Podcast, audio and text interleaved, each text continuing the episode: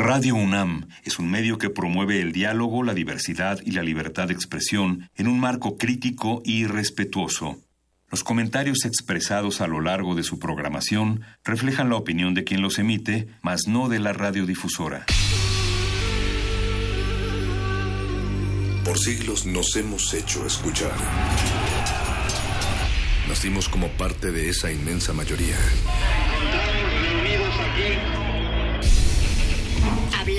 Escuchar. Debatir. Proponer. Cuestionar.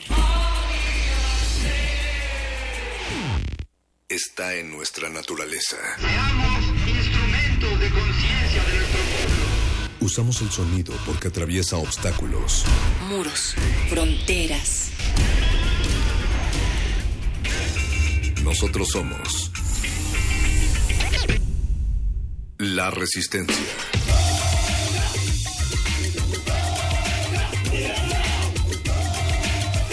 Resistencia modulada. Entonces yo me metí de lleno para trabajar con las mujeres indígenas de Sonora en todas partes, de, de 12 años en adelante, con las, con las señoras, en el tema de valor- valo- valorarse a sí mismo y- y trabajar ¿no? con la gente, con la mujer, y que, porque la, la mujer es, es quien da la, la última palabra, se puede decir. ¿no? Entonces, Sueñan las pulgas con comprarse un perro y sueñan los nadies con salir de pobres. Que algún mágico día llueva de pronto la buena suerte, que llueva cántaros la buena suerte. Pero la buena suerte no llueve ayer, ni hoy, ni mañana, ni nunca, ni en lloviznita cae del cielo la buena suerte. Por mucho que los nadies la llamen y aunque le pique la mano izquierda, o se levanten con el pie derecho o empecinen el año cambiando de escoba. Soy un alma desnuda en estos versos, alma desnuda que angustiada y sola va dejando sus pétalos dispersos, alma que puede ser una amapola, que puede ser un lirio, una violeta, un peñasco, una selva y una ola. Los nadie, los hijos de nadie, los dueños de nada. Los nadies, los ningunos, los ninguneados, corriendo la liebre, muriendo la vida, jodidos, rejodidos, que no son aunque sean, que no hablan idiomas sino dialectos, que no profesan religiones sino supersticiones, que no hacen arte sino artesanía, que no practican cultura sino folclore, que no son seres humanos sino recursos humanos, que no tienen cara sino brazos, que no tienen nombre sino número, que no figuran en la historia universal, sino en la crónica roja de la prensa local. Los nadies, que cuestan menos la bala que los mata. ¿De qué tenemos que pedir perdón? Somos almas que como el viento vagan inquietas y rugen cuando están sobre los mares, pero que duermen dulcemente en una grieta, almas que adoran sobre sus altares, dioses que no se bajan a cegarlas, almas que no conocen valladares, almas que fueran fácil de dominar con solo un corazón que se partiera, pero que para en su sangre cálida regarla, son también almas que cuando están en la primavera dicen al invierno que demora, vuelve, caiga tu nieve sobre la pradera, almas que cuando nieva se disuelven en tristezas, clamando por las rosas con que la primavera nos envuelve a todos. Fragmento de Los Nadie de Galeano. Alma desnuda de Alfonsina Storni.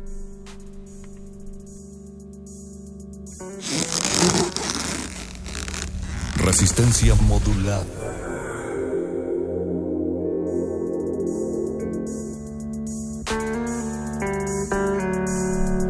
como almas que han de morir de alguna fragancia o de algún suspiro, pero también de un verso que se ruega sin perder a poderlo en su elegancia, llegamos a estas frecuencias, orejas atentas, que sintonizan el 96.1 de FM Radio UNAM. Esto es Resistencia Modulada y transmitimos en vivo este 17 de septiembre, que décadas después parece, parece que ha dejado de estar tomada la escuela por el ejército, pero no necesariamente Natalia Luna. Pero muchacho, buenas noches. ¿Qué tal si deliramos por un ratito en este pasaje histórico que estás haciendo el recuento? ¿Y qué tal si clavamos los ojos más allá de la infamia, para adivinar otro mundo posible. En efecto, allá en 1968, Perro Muchacho, el ejército ocupó Ciudad Universitaria en las instalaciones politécnicas donde los estudiantes también la defendieron con piedras, con palos y bombas Molotov, entre otros acontecimientos. Los soldados dicen, dicen, se llevaron muebles, dicen que se llevaron equipos y dicen que también se llevaron dinero en efectivo, pero se llevaron más que eso. La toma de Ciudad Universitaria por el ejército, que en términos materiales costó a la UNAM, qué sé yo, millones o, o miles de pesos de aquel entonces, pues no afectó al edificio de la Biblioteca Central como a la historia Natalia Luna. Y parece que en septiembre estamos empezando a celebrar un montón de acontecimientos que van dejando cada vez más de lado el grito en el balcón presidencial. Que, que van dejando justo más de lado la celebración para pasar a conmemoraciones. Tenemos estas que mencionamos del 68, estamos también un par de días para recordar el 19S tan eh, importante para nuestra generación en estos días, en esta ciudad y sus alrededores, Morelos, Puebla, Oaxaca, por supuesto. Y también será un septiembre en el que platicaremos sobre eso, sobre los nadies sobre los nadies que tienen voz que grita y que lleva más de 500 años gritando, pero que pues algunos parece que no escuchan, porque hay quienes tienen oídos y no quieren oír. Pero nosotros les damos nuestras redes para que por lo menos se pongan en contacto esta noche con nosotros en Facebook Resistencia Modulada, en Twitter arroba R Modulada. También recuerden que pueden escuchar estas transmisiones a la hora que ustedes quieran en radio.unam.mx. Y ya que están por ahí, mándenme el contacto de un buen tatuador porque quiero el corazón que hizo Peña Nieto en el balcón presidencial. Ya hay opciones lloviendo en esas redes y también queremos contarles que esta semana vamos a platicar por supuesto del 19S, pero también sobre las experiencias desde los medios, eh, grabando parte de las experiencias de feminismos indígenas en los encuentros zapatistas que se han suscitado y ver también cómo esto va abriendo brecha para los nadie, para los estudiantes, para las mujeres campesinas. Porque hay un sinnúmero de movimientos ciudadanos que se gestaron a raíz de estos lamentables acontecimientos que tienen que ver con la solidaridad, que tienen que ver con que se han formado grupos de integrantes de damnificados unidos tanto en la Ciudad de México como en otras partes de la República y que desde luego están conformados por personas procedentes de pueblos originarios. Así es que la ayuda no termina, la solidaridad no termina y esto se debe en gran parte a que pues la ayuda no ha llegado todavía.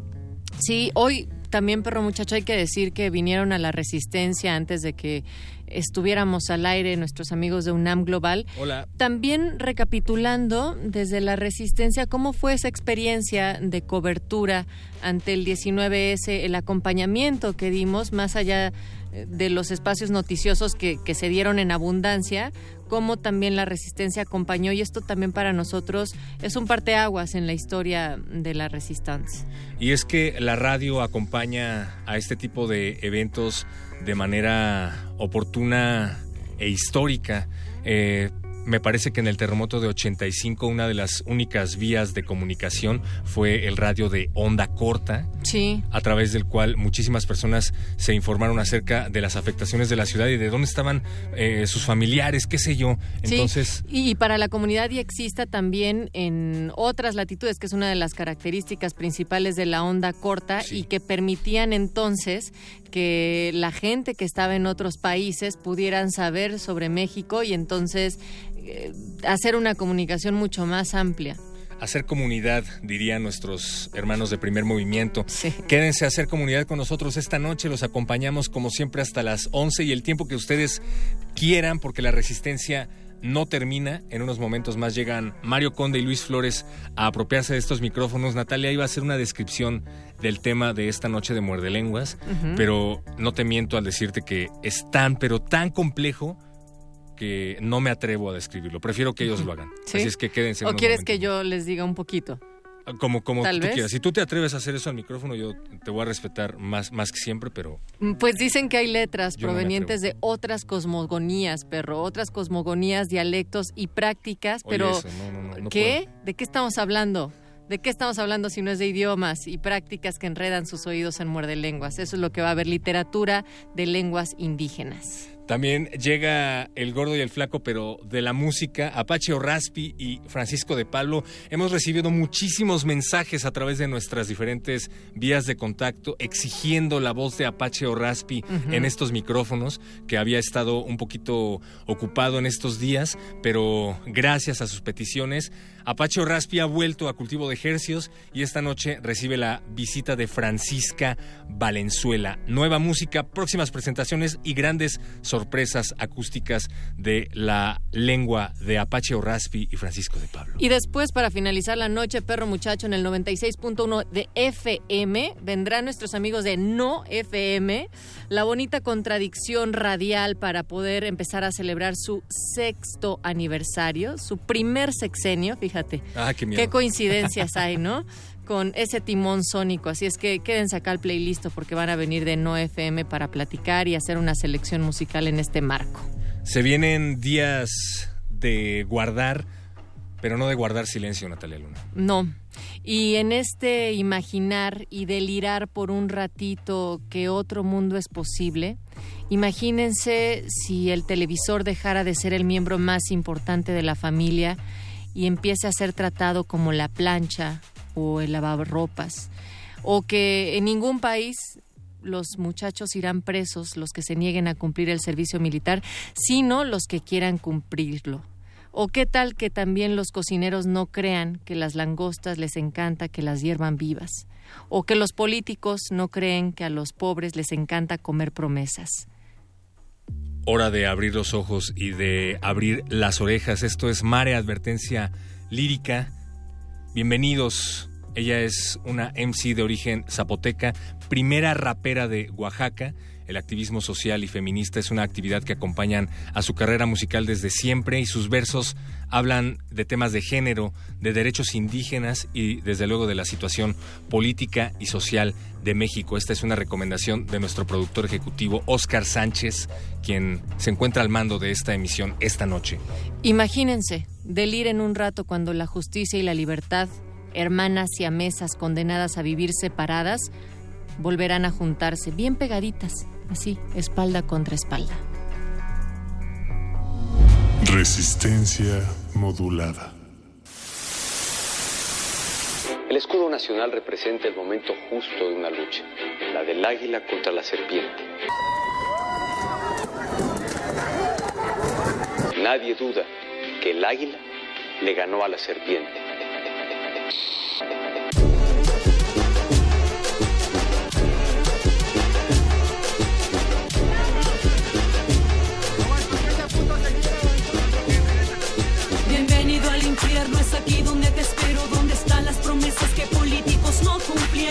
Donde el dinero se transforma en pesadilla y los sueños rotos se van por la alcantarilla. Bienvenido al infierno, es aquí donde te espero, donde están las promesas que tus dioses no te cumplieron, donde entre santos hay demonios escondidos. Es que bienvenido amigo. Tercer mundista marginada por herencia, nacida al sur del norte donde el sueño comienza. Tener paciencia no es opción cuando se espera el progreso que a mi gente hace tiempo le prometieran. Sigo buscando el bienestar y no lo veo. Solo veo las huellas de la explotación y el saqueo. El desempleo crece a diario y no es mentira. Que los de abajo somos quienes estamos en la mira. Somos testigos de un estado de derecho donde solo se actúa si se trata de su provecho. Tener respeto a los símbolos que han impuesto esta colonización instaurada en nuestro cerebro. Pensar por cuenta propia es un lujo que cuesta caro. A ellos no les conviene que te separes del ganado. Más ganan ellos si nos mantienen desinformados. Una tierra empobrecida y Bienvenido al infierno, es aquí donde te espero. Donde están las promesas que políticos no cumplieron. Donde el dinero se transforma en pesadilla y los sueños rotos se van por la alcantarilla. Bienvenido al infierno, es aquí donde te espero. Donde están las promesas que tus dioses no te cumplieron. Donde entre santos hay demonios escondidos. así que bienvenido amigo. No creas todos los cuentos que en la Biblia has leído. No hace falta morir aquí mismo. Solo presta atención a la manera en que vivimos. Cuando esperas más de un equipo de fútbol que de ti mismo. Mujeres mueren siendo cifras solamente. Nos dicen que hay democracia, pero es claro que nos mienten. No es suficiente con su discurso incluyente. Pero es obvio el miedo que se tiene a lo diferente. La religión te miente mientras te mira a los ojos. Es su injusticia escupiendo a nuestro rostro. Es la agonía de una tierra ensangrentada. Donde nos violan y matan, pero aquí no pasa nada. El conformismo parece ser don eterno. Vivimos acostumbrados al esclavismo moderno. En el peor pecador se ha convertido el gobierno. Estamos tan lejos de Dios porque aquí es el mismo infierno. Bienvenido al infierno, es aquí donde te espero. Donde están las promesas que políticos no cumplieron. Donde el dinero se transforma en pesadilla y los sueños se van por la alcantarilla. Bienvenido al infierno, es aquí donde te espero. Donde están las promesas que tus dioses no te cumplieron. Donde entre santos hay demonios escondidos. Esto es la realidad, así que bienvenido amigo. Sean bienvenidos, sean bienvenidas a este infierno llamado sistema económico capitalista neoliberal, a este heteropatriarcado. Pero tenemos la opción de apagar las llamas, de construir nuestro propio paraíso.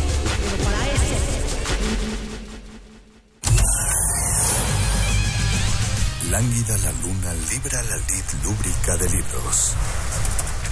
Maleable la mente emula al mutante milenario. Muerde lenguas, letras, libros y galletas.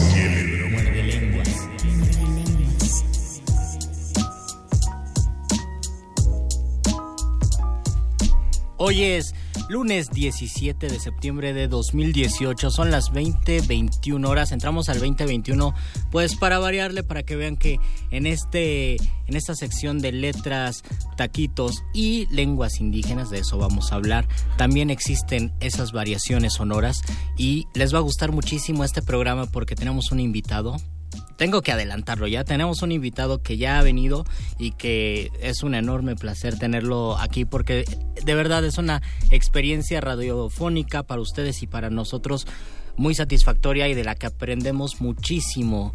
Pero en este momento pues tengo que presentar primero a mi compañero el mago conde. Ay, muchas gracias Luisito. Yo te iba a presentar a ti, a Luis Flores del Mal. Pero qué bueno que lo hicimos mutuamente. Ya se coló una risa por ahí del fondo. No, no, está muy bien, está muy bien. Tú déjate, tú déjate ir porque efectivamente, como dice Luisito, es lunes de programa de mano, es lunes de teatro. Paramos el teatro de la página y lo ponemos ante ustedes en el escenario, lo llevamos al teatro y es por eso que eh, hoy particularmente que vamos a hablar de otras maneras de escuchar el idioma. También recuerden que muerde lenguas casi siempre leemos con los oídos, pero esta vez vamos a escuchar con los ojos. Así que entren a nuestro Facebook Live Resistencia Modulada. Mándenos también un Twitter a arroba Rmodulada. Porque el programa de mano, pues, pues ya se los contaremos cuando empiece el programa de mano, que es exactamente en 3, 2, 1. Los mejores asientos se agotan y las luces están por apagarse. Esto no es un programa de radio, es un programa de mano.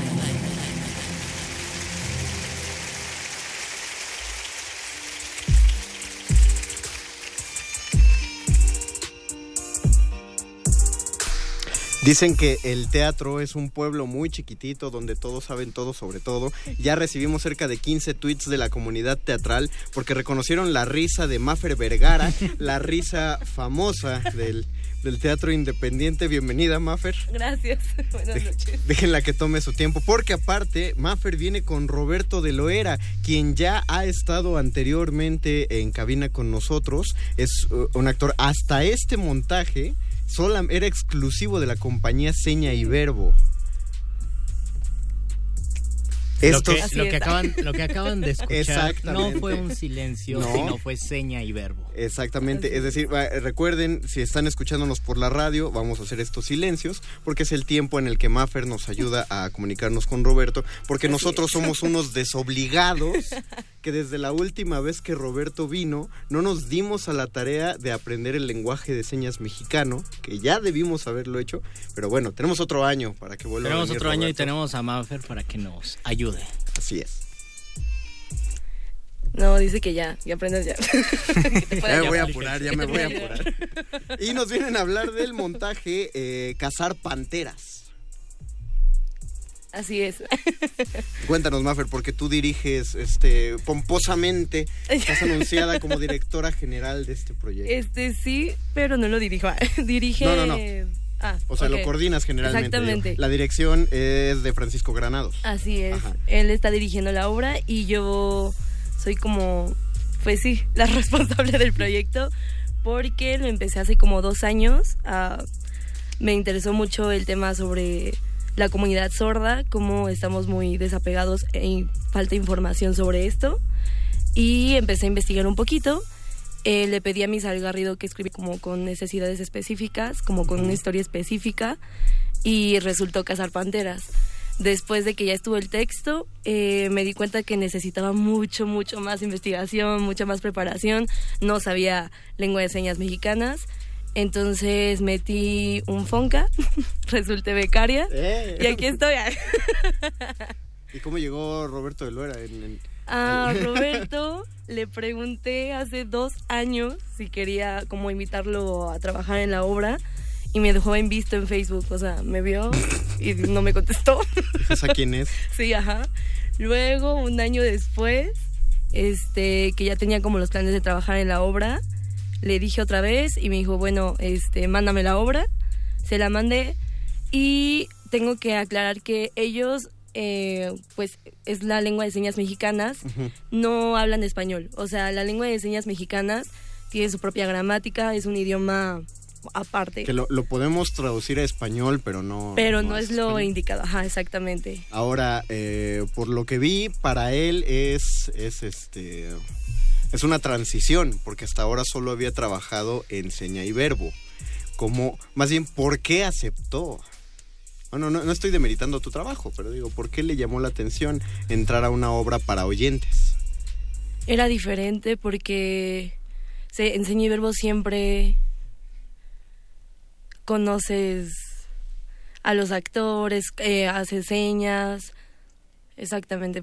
Todos los actores trabajan con señas y es un grupo que trabaja con las señas mexicanas, pero con un oyente nunca había trabajado directamente. Era diferente de que de seña y verbo.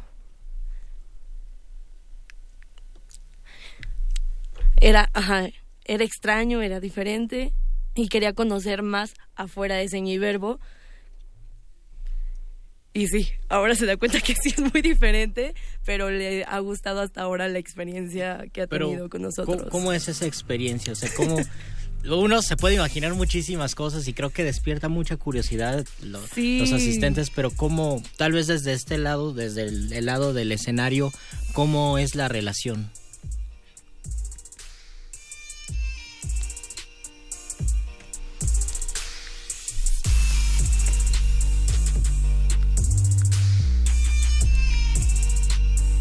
En Seña y Verbo siempre hay un intérprete entre ellos para, para trabajar con los, con los oyentes y es muy rápido porque montan todo con personas sordas. Y conmigo, hubieran visto la cara, bueno, pueden ver la cara de Roberto. Eh, yo empecé a, le decía a Mario hace ratito que empecé a aprender lengua de señas mexicanas hace un año pero primero fue básico, luego básico 2 y luego me di cuenta que es mucho, mucho, mucho más, más, más y aprender más, más. Y es muy importante eh, estar con la comunidad sorda eh, porque es diferente cómo te lo enseña un oyente a cómo te lo enseña un maestro pues sordo y luego en un grupo de sordos es muy diferente. Entonces, trabajar con Roberto me abrió otras cosas que no sabía que iba a encontrar. Y ha sido padre. Difícil, pues sí, pero... Ajá. Nos tenemos mucha paciencia entre los dos. sí. bueno, más bien quería preguntarle a él, porque creo que es él quien debe tener paciencia. Dice que sí. ¿Sí? ¿Ha sufrido? Claro, eh, nuestro director es oyente, oyente también. Él no, no sabe lengua de señas mexicana, sabe muy básico. Entonces él sí empezó a aprender como desde el inicio, aprender, aprender, aprender conforme íbamos en el montaje y eso se ha sido un poco difícil. Yo fungía como intérprete aquí de los dos lados, pero además, si se dan cuenta, me cuesta mucho trabajo señar y hablar al mismo tiempo todavía. Entonces, antes era peor. No te, preocupes, yo no sé caminar y hablar al mismo tiempo. Por eso hago me, siento aquí ya puedo hablar, pero si camino me desconcentro. Eh, si nos acaban de sintonizar, les recordamos que estamos platicando con Maffer Vergara y con Roberto de Loera. Eh, actor de hasta este montaje era solo actor de seña y verbo, la compañía de teatro con actores enteramente sordos y para, eh, para este montaje ya es la primera vez que Roberto por una iniciativa de, de Maffer Vergara hace un montaje para oyentes. Entonces se está consiguiendo un experimento interesante llamado Cazar Panteras. Y yo tengo que confesar, primero había pensado en un actor oyente que hiciera el personaje, de un niño sordo. Que es Lucas, que, es, el personaje de Roberto. Pero conforme me fui adentrando en la comunidad sorda, dije, ¿por qué? O sea, no, hay actores sordos, puedo trabajar con ellos, aunque me dé miedo al principio, porque es algo que no conozco, pero puedo hacerlo, ¿no? Y creo que eso ayudó mucho a mi proceso de investigación, de ver cómo es, ajá, todo eso. Ha sido más de lo que yo pensaba o podría haber deseado. Ahora, ahora sería bueno hablar acerca de la obra, de qué, de qué va. dice, dice Roberto que de cazar panteras. De así se llama la obra. Eso lo entendí. Eso, Eso sí lo entendí. No, eh, eh, eh, a, a, grosso, a extenso modo, de que va a cazar panteras. Quiero que me diga Roberto para ver si entiende. claro, claro, claro. claro. El tema es el bullying, el principal. Lo muy importante es es mostrar eh, ah, ya, este, cómo muestran a estos niños como víctimas. Es muy importante que lo vean. Eh, por el que lo hace bullying, exactamente. Claro, que no solo es, una persona que hace bullying, sino al que le hace bullying también después hace bullying y así sucesivamente. O sea, no existen las víctimas porque pasa y pasa, pasa. La teoría del oprimido. Exactamente. Se replica y se replica y se replica. ¿Quién, ¿Quién es ese de la teoría del oprimido? ¿Foucault? No sabemos. Foucault, creo. el doctor Arquiles. El doctor Arquiles le preguntaremos. Recuerden que si quieren, si quieren escuchar con los ojos esta conversación, pueden seguirnos en el Facebook Live de Resistencia Modulada. La cámara está directamente sobre Roberto. Aprendemos un chorro. Y ustedes anímense a aprender un poco eh, metiéndose a nuestro Facebook. Entonces, el Enseña y Verbo es una experiencia donde sí se habla con señas, con lenguaje, pero en este caso no, ¿verdad?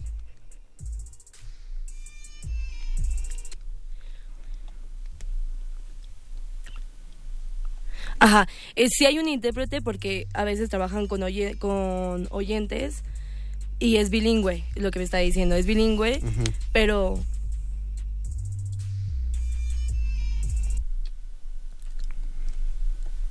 Ajá, sí, claro. Claro, el vínculo con el actor no, ajá, es con el intérprete. Ah, ya. No, no directamente con el actor.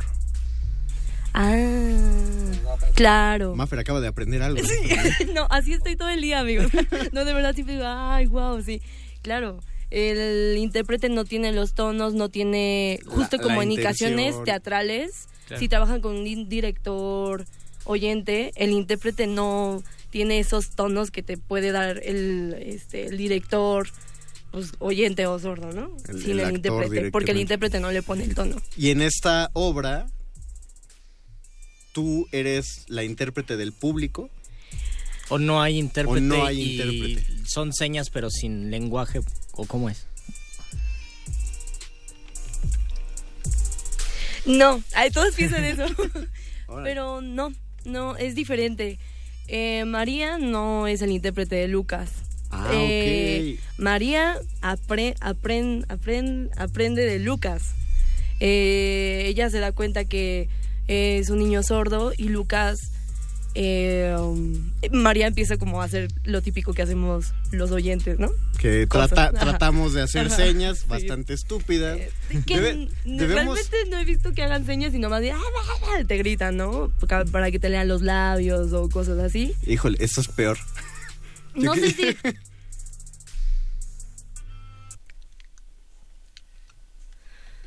Ah, es normal para él ver que un oyente le grita o Sí, le grita y él dice, bueno, no escucho.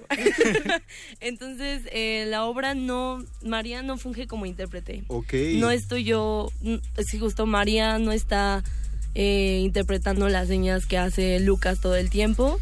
Es, la verdad, una combinación entre muchas técnicas que he aprendido con seña y verbo también, eh, técnica de eso, te- técnica de teatro de sordos, que se utilizan muchos clasificadores que son una maravilla, Ah, que es muy universal, todos podemos entender. Y él usa LSM, eh, usamos teatro de sombras, eh, utilizamos de todo. No, está bien, o sea, Sí. es, es- es un lenguaje universal. Exactamente. El escenario finalmente es un lenguaje universal. Cuéntenos, ya los escuchas quieren saber cuándo, dónde y a qué horas, porque veo que hay un chorro de funciones. Próximo sábado es el estreno eh, a la una de la tarde en la Biblioteca Vasconcelos. Y luego, a la una. Luego. Ah, sí, todas estas que voy a decir son gratis. Ah, todas son Todo el mundo tiene que saber Uh. que estas funciones son gratuitas. Ok. Y que nos interesa mucho invitar a todos los niños sordos y oyentes que vengan. O sea, es para toda la familia, pero pues nuestro principal objetivo es llegar a los niños. Claro. Y no importa si son sordo- sordos o oyentes, todos pueden venir, son bienvenidos, es gratis. Primero la biblioteca Vasconcelos. Les recordamos este sábado 22 a la una de la tarde en la Biblioteca Vasconcelos. Todas las funciones son gratis. Tomen nota para que vayan a todas. Luego tenemos en la Casa de Cultura de la Paz, Paz, de la Paz.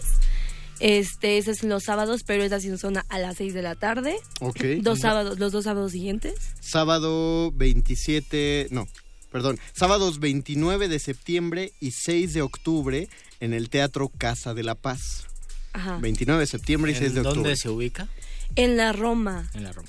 Sí, la verdad es que no pasa No, no, no, pero está, está bien, lo, lo podemos ir, lo podemos ir ubicando. Luego hay una Luego- función el 20 hasta el 27 de octubre. Ajá, 27 de octubre en el museo, en el fotomuseo de Cuatro Caminos, que amigos tienen que ir.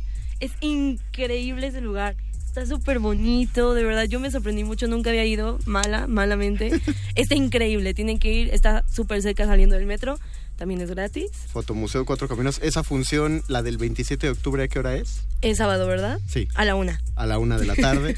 y sábado y domingo 18 de noviembre en la Biblioteca México. Exactamente, sábado 10 y- 17 y 18 de noviembre en la Biblioteca México. A las Una igual. A la una de la tarde. Y finalmente el miércoles 28 de noviembre, de vuelta en el Fotomuseo Cuatro Así es. Caminos. Supongo que también a las 6 de la tarde. Ah, sí, es que es Noche de Museos. Ah, claro. Entonces, ese sí es más para jóvenes, pero igual les va a gustar, se van a entretener. Y como eh, hasta acá nos llegó la petición de que todos corrieron por su libreta y no alcanzaron a anotar todo, pues se les cayó. ¿Cuáles son las redes sociales Ah, claro. para que le para que conozcan las funciones de cazar panteras? Estamos como colectivo Catapulta en Facebook, Instagram,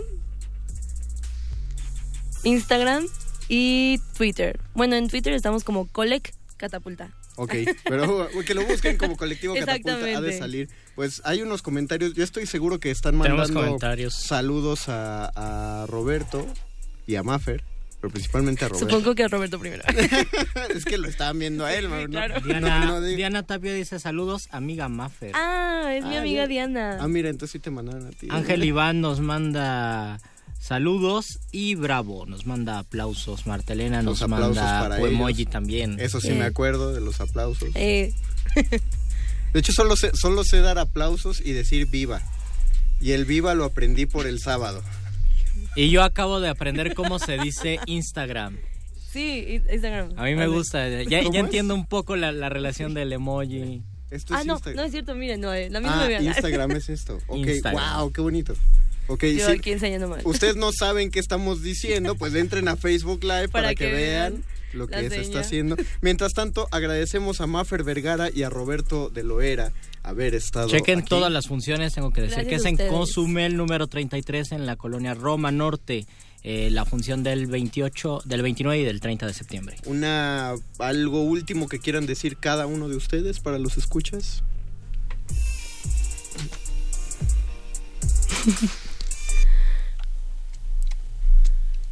Por favor, vengan a ver la obra. Ah, es la... Ah, ah, que vengan a la primera función. ¿Y Claro. las otras? Ah, sí, estamos muy nerviosos. sí, estamos muy nerviosos, pero por estar- favor, vengan a la función, a la primera función. Va a estar bien. Ahora enséñame a decir mucha mierda para. No, ah, que no te lo enseña, ¿verdad? Que eh, es, es verdad, porque Roberto quiere mantener. Ah, ahí está. Ya nos enseñaron a decir, yo tampoco sabía. Me encantó. yo tampoco sabía, de verdad. Perfecto. Pues muchas gracias por Muchas haber gracias venido. a ustedes. Va a Gracias, estar, Mario. va a estar repleto todos. ese estreno, van a ver, va a estar Gracias. excelente. Se la van a divertir, es una experiencia diferente. No, es genial. Es, es una gran experiencia. Así que Jenny, damos el teléfono porque pues todos entramos y todos cabemos en el teatro. Vayan, vayan, ya mandaron hasta caritas con, Con de amor. Entonces, nosotros eh, vamos a una pausa musical. Gracias. Permitimos que nuestros invitados salgan en su alfombra roja. Y regresamos a este muerde lenguas de letras, taquitos. Y lenguas, indígenas. Gracias. Gracias. Muerde lenguas. Muerde lenguas. Caminando,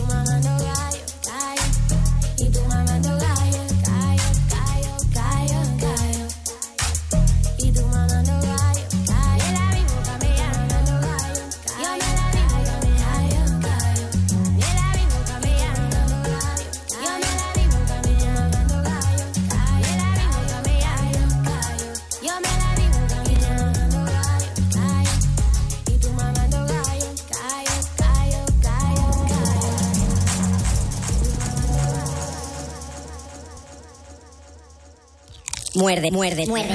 lenguas.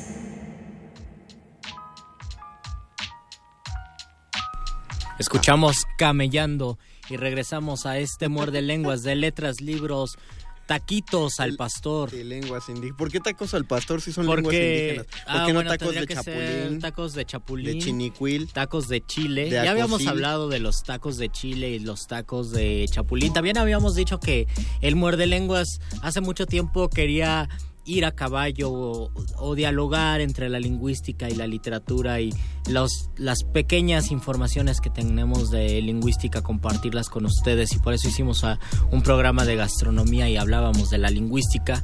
Y ahora en este muerde lenguas también tenemos que decir un par de cosas de las lenguas indígenas, principalmente la idea de cómo nombramos, eh, cómo nombramos a las lenguas indígenas y, y qué resonancia tiene, por ejemplo, cuando se dice dialecto en lugar de idioma o en lugar de lengua, porque en eh, vulgarmente se piensa que dialecto es una lengua minoritaria y un idioma es una lengua institucionalizada, cuando en realidad el dialecto es una variante de un idioma o de una lengua y en, cuestión de, de idioma sí se habla de una institucionalización y por eso a veces se, se juega con el sinónimo de idioma y lengua, aunque todas las lenguas de Mesoamérica o provenientes de Mesoamérica son lenguas y son idiomas, tan idiomas como los idiomas occidentales o del oriente. Aquí habría que eh, considerar si el lenguaje de Internet, o más bien el lenguaje de Internet, qué cosa es, porque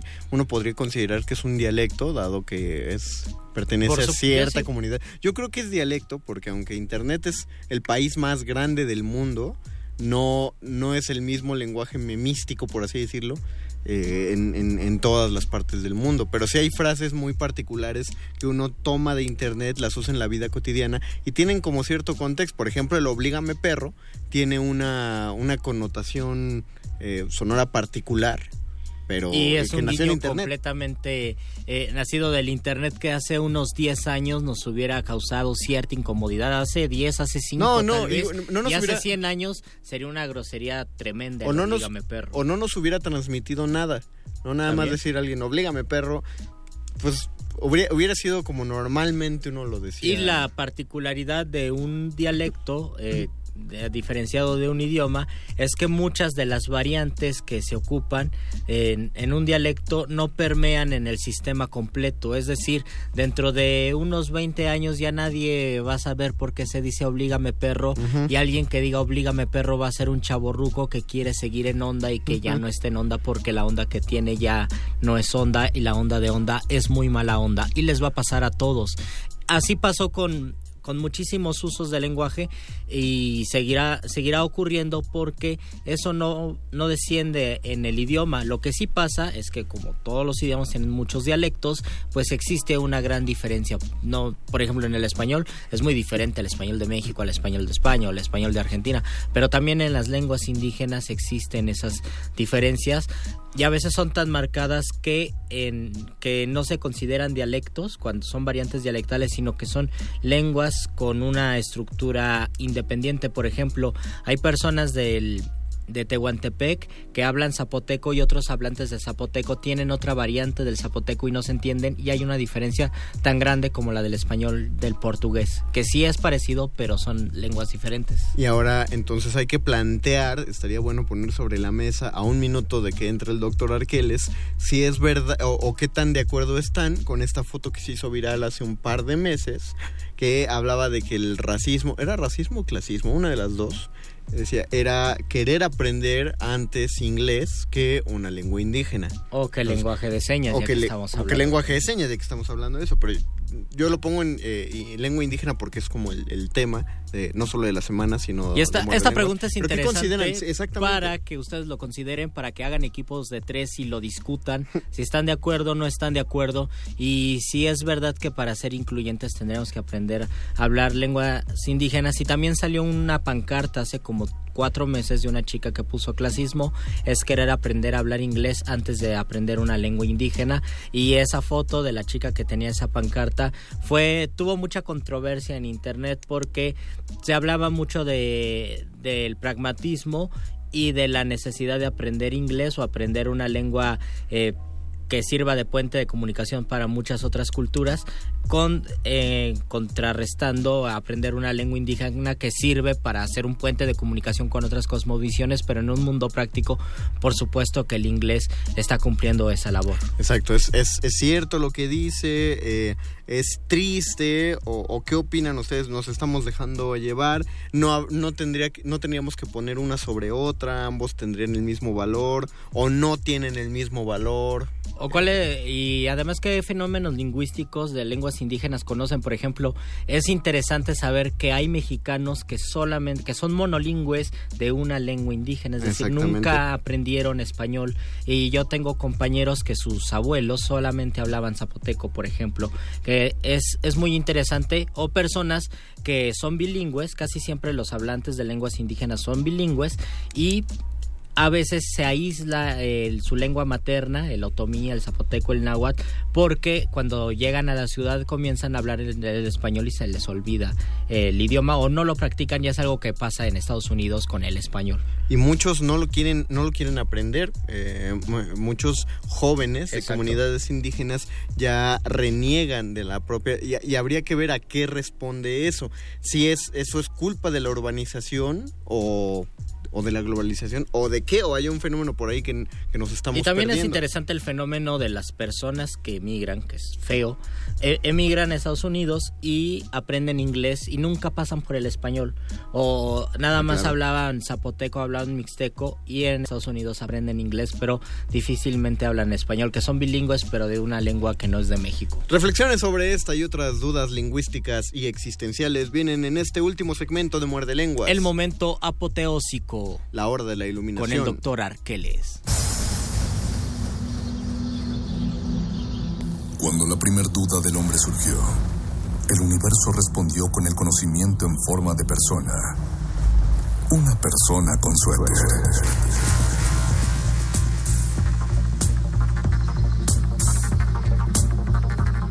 Es la hora de la iluminación con el doctor Arqueles.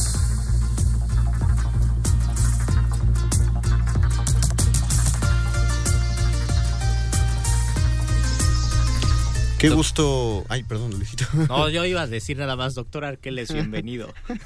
Pero qué gusto, doctor Arqueles, que le demos la bienvenida. Hola para ambos.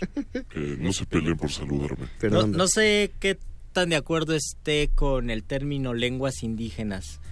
Bueno, bueno, no sé, no sé, doctor Arqueles, qué opine del término lenguas no indígenas. Yo lo ocupo con, por pragmatismo. Creo Exacto. que se refiere algo a un a ciertos sistemas lingüísticos concretos, aunque la palabra por su carga histórica sí puede tener cierta polémica.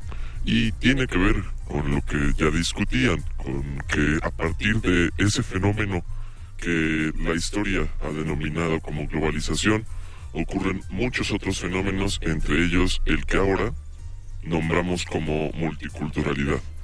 Y entonces, es el primer momento a lo largo de la historia en el que precisamente se acepta que las culturas son múltiples y diversas y se reniega un poco de esa postura tan moderna y tan conservadora tradicional que se basa en lo institucional y que por eso mismo, como ustedes mencionaban, establece eh, códigos lingüísticos y, y prácticas ¿Sí? también sociales que no necesariamente tienen que ver con de dónde es uno originalmente. Y es el claro ejemplo es obviamente la enseñanza del español a nivel nacional, cuando en México contamos con más de 68 lenguas. Entonces, la riqueza que podría alcanzarse si estas lenguas fuesen eh, enseñadas a la gente originaria de dichas regiones, sería mucho más interesante tal vez que el enfrentamiento que surge cuando se hace una lengua, la hegemónica, frente a todas las demás, porque el gobierno dice que esa es la que va a funcionar para todo. Es como el inglés que se habla hasta en el futuro. Uh -huh. ah, claro. Entonces, ¿por qué todos vamos a hablar inglés en el futuro? Y en el espacio. Y en el espacio, y no cualquier otro idioma, porque hay un código y un sistema institucional que impone tal lenguaje como el más importante Ahora- o lo pone sobre los demás. Si pudiéramos proponer que hubiera un lenguaje eh, que se enseñara en las escuelas, ¿cuál, cuál de esos 68 escogeríamos? O del que dicen que son más de 200. Es algo complejo porque lo, la respuesta más correcta probablemente sería que El endémico de el lugar. endémico de la región. Dependiendo de la exactamente. región. Dependiendo de la región, por ejemplo, en la región maya, el maya que se habla es muy diferente en la región de Chiapas, en la región de la península de Yucatán. Ah, claro. Ahí incluso podríamos volver al mismo asunto. ¿Cuál es el maya hegemónico y por qué? ¿Por qué negar el tojolabal frente a las demás variaciones de esa lengua? Y sobre todo repensar para qué aprender una segunda lengua, porque nosotros decimos, necesitas aprender inglés porque vas a tener que trabajar en una oficina y si aprendes inglés te pueden pagar más. Pero tal vez si decimos, ustedes tienen que aprender una lengua indígena, a lo mejor no les no en un principio no puede servir para eso, pero sirve para algo más importante que es conocer las diferencias y conocer al otro sin necesidad de tener miedo, sin necesidad de llenarnos de prejuicios, que creo que eso ya nos colocaría en un país pues más sustentable y con y más amoroso. Como hemos dicho en otras ocasiones, el lenguaje, las diferentes variaciones del lenguaje crean también diferentes perspectivas frente al mundo. La manera en la cual usamos el lenguaje para interpretar el mundo es algo que marca precisamente la diferencia entre muchos idiomas y lenguas Y distintas. eh, incluso allí se nota mucho los prejuicios que tenemos cuando, por ejemplo, llega alguien que tiene diferentes palabras o que usa diferente de diferente forma los verbos o llega llega otra persona de altos recursos y habla un español demasiado fino. También, Aparentemente. también O- o- aparentemente. O, es, o spanglishado. O spanglishado. Porque se utilizan, hay, hay, hay puntos, incluso en- más bien en negocios, donde ya prefieren no traducir palabras del inglés porque es como el, el uso general. Por más que la RAE dice, por favor, no digan Exacto. screenshot, digan captura de pantalla, pues no se va a poder. No digan es- eh, post-it, digan pegatinas. Nadie dice pegatinas. Y pues las, es caricatu- algo las caricaturas dicen pegatinas. Ajá, las caricaturas de la onda vital. Nos dice Eduardo que Simón Collier, espero haberlo pronunciado bien, profundo enamorado e historiador de Chile, incluso premiado por el gobierno chileno, nunca aprendió, hasta donde yo sé, nunca aprendió Mapudungun, el idioma de los mapuche. Esto es interesante porque Mm. me recordaste a Miguel León Portilla, nuestro queridísimo investigador de las culturas eh, principalmente nahuas, eh, que él quiso escribir una tesis de la filosofía de los aztecas, eso en el año 60 más o menos, en la década del 50-60, fue escandaloso. Le dijeron, ¿cómo crees que vas a escribir de la filosofía de las eh, culturas mesoamericanas? Fue con otro gran eh, investigador, eh, María Garibay, y María Garibay dijo, si tú escribieras una tesis de filosofía occidental, tendrías que aprender alemán. Si quieres ah, escribir una tesis de filosofía mesoamericana, tienes que aprender náhuatl. Y fue así como Miguel León Portilla aprendió náhuatl. Tiene sentido, porque si va a hablar acerca de la filosofía, que es el modo de pensar, el modo de pensar por excelencia de cualquier cultura se aprende mediante su lenguaje. Y porque siempre aprender un nuevo lenguaje es enriquecer nuestras perspectivas sobre el mundo. Así que gracias, Miguel, Otro, otro Miguel nos dice, bueno, Mora Azuk dice, Nel todos aprendamos Kling- Klingon. ¿Lo dije bien? Sí. Y José Miguel, José Miguel Barajas García. Hola, Chemi. Hola, Chemi. El inglés también lo hablaba Ben Hur y lo habló Moisés en los Diez Mandamientos y lo habló Brad Pitt en la película, no me acuerdo. Y los Troya. mayas en En. Troya. Ah, y, sobre, sobre las lenguas, claro, sobre las lenguas indígenas, ellos sí hablaban náhuatl, ¿no? Eh, maya, perdón. Sobre las lenguas indígenas del Cono Sur, esta serie de documentales argentina es muy buena. Saludos, amigos. Vamos a meternos en, Pero- en, en el link en un momento y, y Carlos Valencia nos dice está en Tepito un cura con una alcancía pidiendo dinero para mejoras de la iglesia. Una limosna por favor para restaurar la iglesia. Espero no alburearme con esto. Una limosna por favor para restaurar la iglesia. Una limosna. Y nadie lo pela hasta que llega un valedor y le dice a ver padre deme chance y dice esos ñeros dice el ñero del ropón que se caigan con unas campanas para el chante del divino Chuy y empiezan a caer las monedas oh qué bonita historia. Y con eso, nos y con eso nos despedimos. Ya hablaremos de la raza cósmica el próximo miércoles. Muchas gracias, don Agustín Mule, en la Muchísimas operación técnica. gracias a la Lulu en la producción. Gracias, Alma Martínez, en continuidad. Gracias, doctor Arqueles. Gracias, Luis Flores del Mal. Y gracias a mí mismo por estar aquí en la cabina. Nos escuchamos el próximo miércoles a las 8 de la noche. Los locutores del muerde lenguas se quieren deslocutor y muerde lenguarizar. El que los deslocutor y muerde lenguarice, buen deslocutor y muerde lenguarizador será.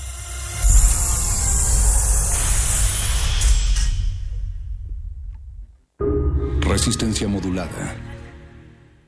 ¡Acción! Personas egoístas, violentas, que anteponen sus intereses a los derechos de otras personas. En la ficción les dicen villanos. Y en la realidad, para celebrar su séptima edición, Little México Film Festival 2018 convoca a todos los estudiantes o realizadores audiovisuales independientes a participar en su certamen de cortometraje. Certamen de cortometraje. Tema: corrupción. Participa con el género que mejor se acomode a tu estilo: ficción, documental, animación, experimental y fusión. ¡Silencio, va a correr! Tienes hasta el 30 de septiembre. Consulta las bases en www.limefilmfest.com. ¡Córrela! Realidades en pantalla que superan a la ficción cotidiana. Little México Film Festival. ¡Corte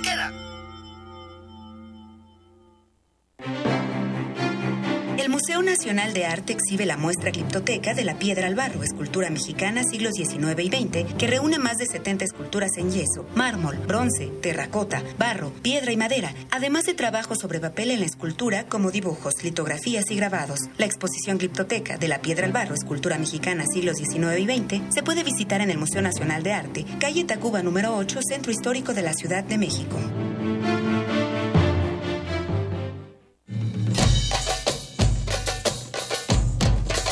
La darbuca es un instrumento de Medio Oriente que se enamoró de suelo mexicano. Echó raíces y de la tierra brotó un volcán. Un monte que arroja música sin fronteras. Conoce a Darbucatepetl. Percusión y experimentación. Viernes 21 de septiembre a las 21 horas en la sala Julián Carrillo. Entrada libre. Sé parte de Intersecciones, el punto de encuentro entre varias coordenadas musicales. Radio UNAM. Experiencia sonora.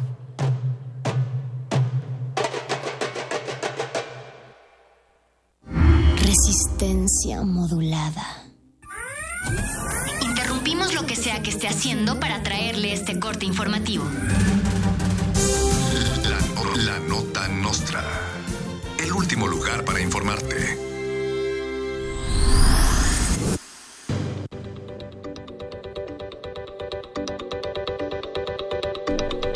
Luego de robarse la pelea en contra de Golovkin, el Canelo Álvarez anunció que buscará la amnistía que ofrece la cuarta transformación de Andrés Manuel López Obrador. El Canelo dijo que ya no robará más peleas, pero agregó que sí se merece la abundancia. Bueno, no, la verdad es que pelea bien y es noble. ¡Viva México! Este mexiquito interno, subcutáneo, pectoral, que palpita bien o mal, corazónico, fraterno, este país del infierno, o tal vez paradisiaco, verde y blanquirrojo, flaco, gruñidor con esperanza de resguardar en la panza un interminable taco. Karime Macías da el grito de independencia desde Londres. La esposa del ex gobernador de Veracruz, Javidú, organizó algo tranqui y decidió no ir a su casa de 7 millones de dólares en Miami para enviar un mensaje de austeridad. Dijo que los mexicanos tienen mucho que celebrar y les deseo mucha abundancia en estas fiestas. ¡Viva México! Esta patria sazonada con picante del que pica y con llanto que salpica surgiendo en cada mirada, esta tierra desmembrada Coyolxauqui, desastrosa, que se desmadra y destroza por muchos quebrantamientos y va dejando fragmentos de su carne en cada fosa. Rosario Robles da el grito de independencia desde uno de sus tres domicilios fantasma, desde donde desvió más de 700 millones de pesos como funcionaria de Sede Sol y Sedatu.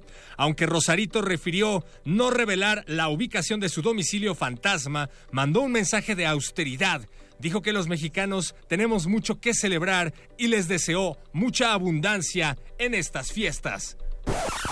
Este país de ceniza, de maestros mal pagados, de estudiantes calcinados, de verdad que coleriza, tierra hostil, olvidadiza, memoriosa, moribunda, que de lágrimas se inunda, y de sangre y de pobreza, patria plomo que nos pesa porque su historia es profunda. Expertos en artes místicas consultados por la nota ¿no? revelaron que el supuesto corazón deforme que hizo Peña Nieto desde el balcón presidencial la noche del 15 es en realidad un conjuro para transferir su conciencia y poder seguir gobernando desde el cuerpo de López Obrador. La ahora popular señal será el escudo nacional de la siguiente administración. ¡Viva México! Este México tortilla con frijol o huitlacoche, este país en su noche prolongada pesadilla, pesarosa maravilla que mortuoriamente canta mientras la luna mamanta a sus hijos de maíz, este onírico país se levanta, se levanta.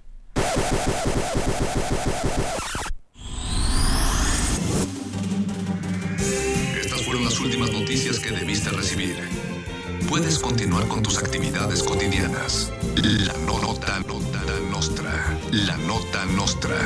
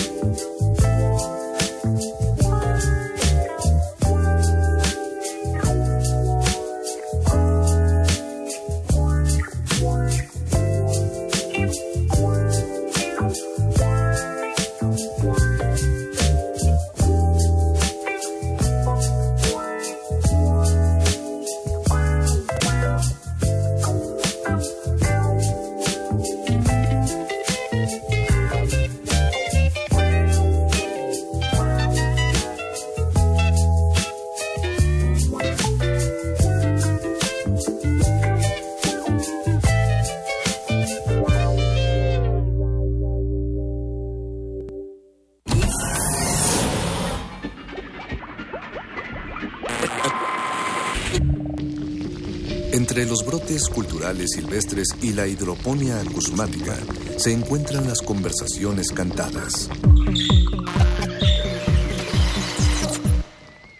Estudiamos el milagro de la música libre en el aire. Cultivo de ejercios. Frescura en la flora musical.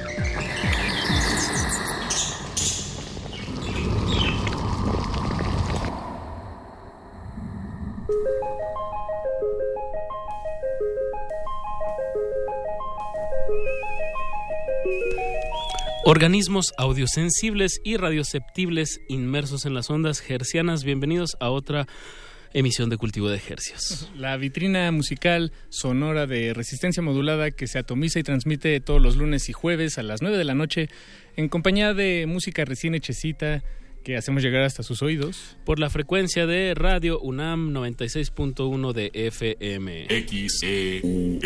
Transmitiendo al Valle entero de México a través de esta frecuencia y a la aldea global a través de nuestro portal en línea www.resistenciamodulada.com y les hacemos temblar los huesos más pequeños del cuerpo humano que los tienen ahí en los oídos. Son tres, el martillo, el estribo y el yunque. Así y están es. vibrando ahorita con nosotros. En vivo totalmente. Un verdadero privilegio estar detrás de los micrófonos de la radiodifusora de la Universidad Autónoma Nacional.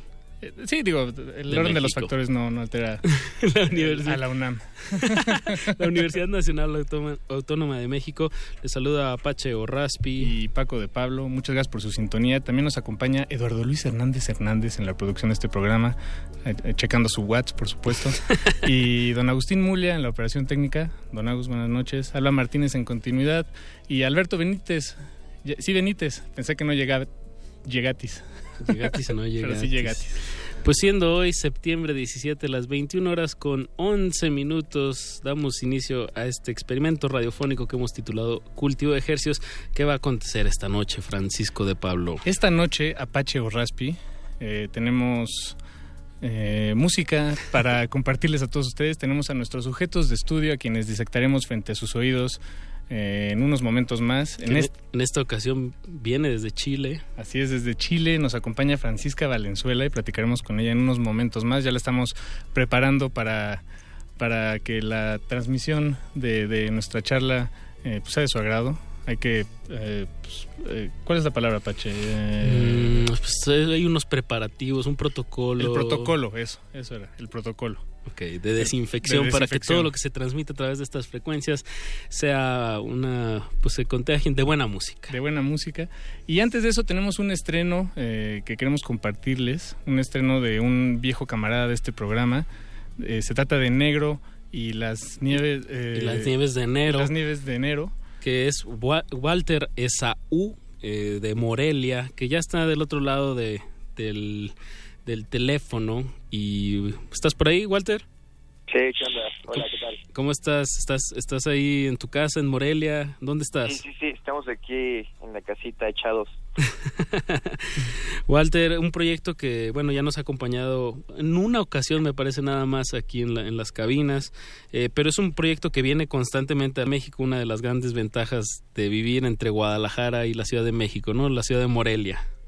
Eh, sí, así es, nada más se anda una vez por allá, pero digo en tu programa, pero sí, eh, sí tenemos esa ventaja de estar a cuatro horitas, tres horas y media en coche este, de, de la Ciudad de México. Sí, he, visto que has estado muy activo eh, viniendo a tocar y bueno, tienes pues música nueva. ¿Qué, qué, qué estás planeando, Walter, en, con Negro y las Nieves de Enero? Pues justo estamos sacando ahorita, vamos por el segundo sencillo. Este es el, lo que vamos a presentar hoy es el primer sencillo del disco que estamos grabando con las Nieves de Enero. Y estamos ya preparando lo que viene siendo el segundo sencillo también. Y después del segundo sencillo vamos a tirar ya todo el disco. Que pues yo espero sean unas... o sea, todavía estamos grabándolo, pero espero que sean unas seis cancioncitas por ahí, un EP. ¿Para este, año o, Este, todavía, o ya para sí, el que no, viene? ya. No, ya este año, este año. Este año tenemos que tirarlo y porque ya ya ya ya esas canciones ya las debemos, ya son canciones que igual ya las ya las conoce la gente, pero que no las habíamos podido sacar como con la banda. Sí, eh, de hecho me ha tocado ir a conciertos tuyos y exacto, hay muchas canciones que, o he visto comentarios también en, en YouTube que la gente pregunta que dónde está la canción y nada más la han escuchado en vivo y ya hay mucha gente que se la sabe o que, o que ha visto versiones en vivo, pero la, la versión de estudio pues se la deben a su audiencia. Sí, pues sí, justo ya es- hay que ajá, ya es como ya tirarlas y pues sí es una deuda ahí que teníamos pendiente. Bien, bien. Pues Walter, eh, pues escuchemos este sencillo Morena. Eh, Sí, sí. ¿qué, qué nos puedes decir del tema ya que estamos aquí para que nos lo acabes de antojar aquí a la audiencia? Este, pues Morena es una de las primeras canciones que escribí para el proyecto. Este, justo es como de las canciones a las que, que en vivo le empezaron a funcionar muy bien. Y cuando la aterricé con las Nieves de Enero, con la banda, este, un poco ahí terminó siendo como sonaba un poco la, como muy nostalgia, como a los pasteles verdes, los ángeles negros. Sí, sí, sí. Este, y pues por ahí bajamos ahí La producción. este, la producción que la hizo Cuautli de Fracaso Hippie, Bien. Cuautli García. Y pues a mí me gustó mucho cómo quedó, este, un poco sí, sí es ahí la visión de, de Cuautli, pero pero bien, muy a gusto con la canción y le ha ido bastante bien, tiene un mes apenas que salió y, y ahí va Ya- funcionando. yo ya vi que tiene más de 60 mil plays en Spotify. Bien, bien ahí para un mes de estar arriba. Felicidades. Negro, búsquenlo en, en, su, en las plata- en su plataforma digital favorita. favorita. Negro con una, eh, la última O, eh, es, un, Es una O tachada. Ajá, ¿cómo se llama esa O? No sé, pues es una O, yo cuando- Es una O tachada. Es una O norue- de Noruega. Ajá, exacto, como una O noruega. Entonces, pues si lo quieren escuchar, eh, y bueno, para que estén atentos de todos los lanzamientos de Negro. ¿Cómo se va a llamar este nuevo EP? No sabemos. Todavía no saben. Bien, No, está, no, no. Está, en, está en proceso. Así nos gusta, Pache. Exacto. Que música. caliente. Exacto, música que está sucediendo. Pues muchas gracias a Walter Esaú. Eh, estén al pendiente de la escena de Morelia, a los Sin Futuro, Axel Catalán, Fracaso Hippie, Expedición Humboldt y Negro y las Nieves de Enero. Pues escuchemos. Muchas gracias por tomarnos la llamada, Walter. No, gracias a ustedes. Saludos a Francisca Valenzuela. Ah, bien. Bien, bien, bien. Pues aquí estamos. Escuchamos por acá. Eso, eso. Súbanle a su radio. Esto es música fresquecita, morena de negro y las nieves de enero. ¿Están escuchando? Cultivo de hercios.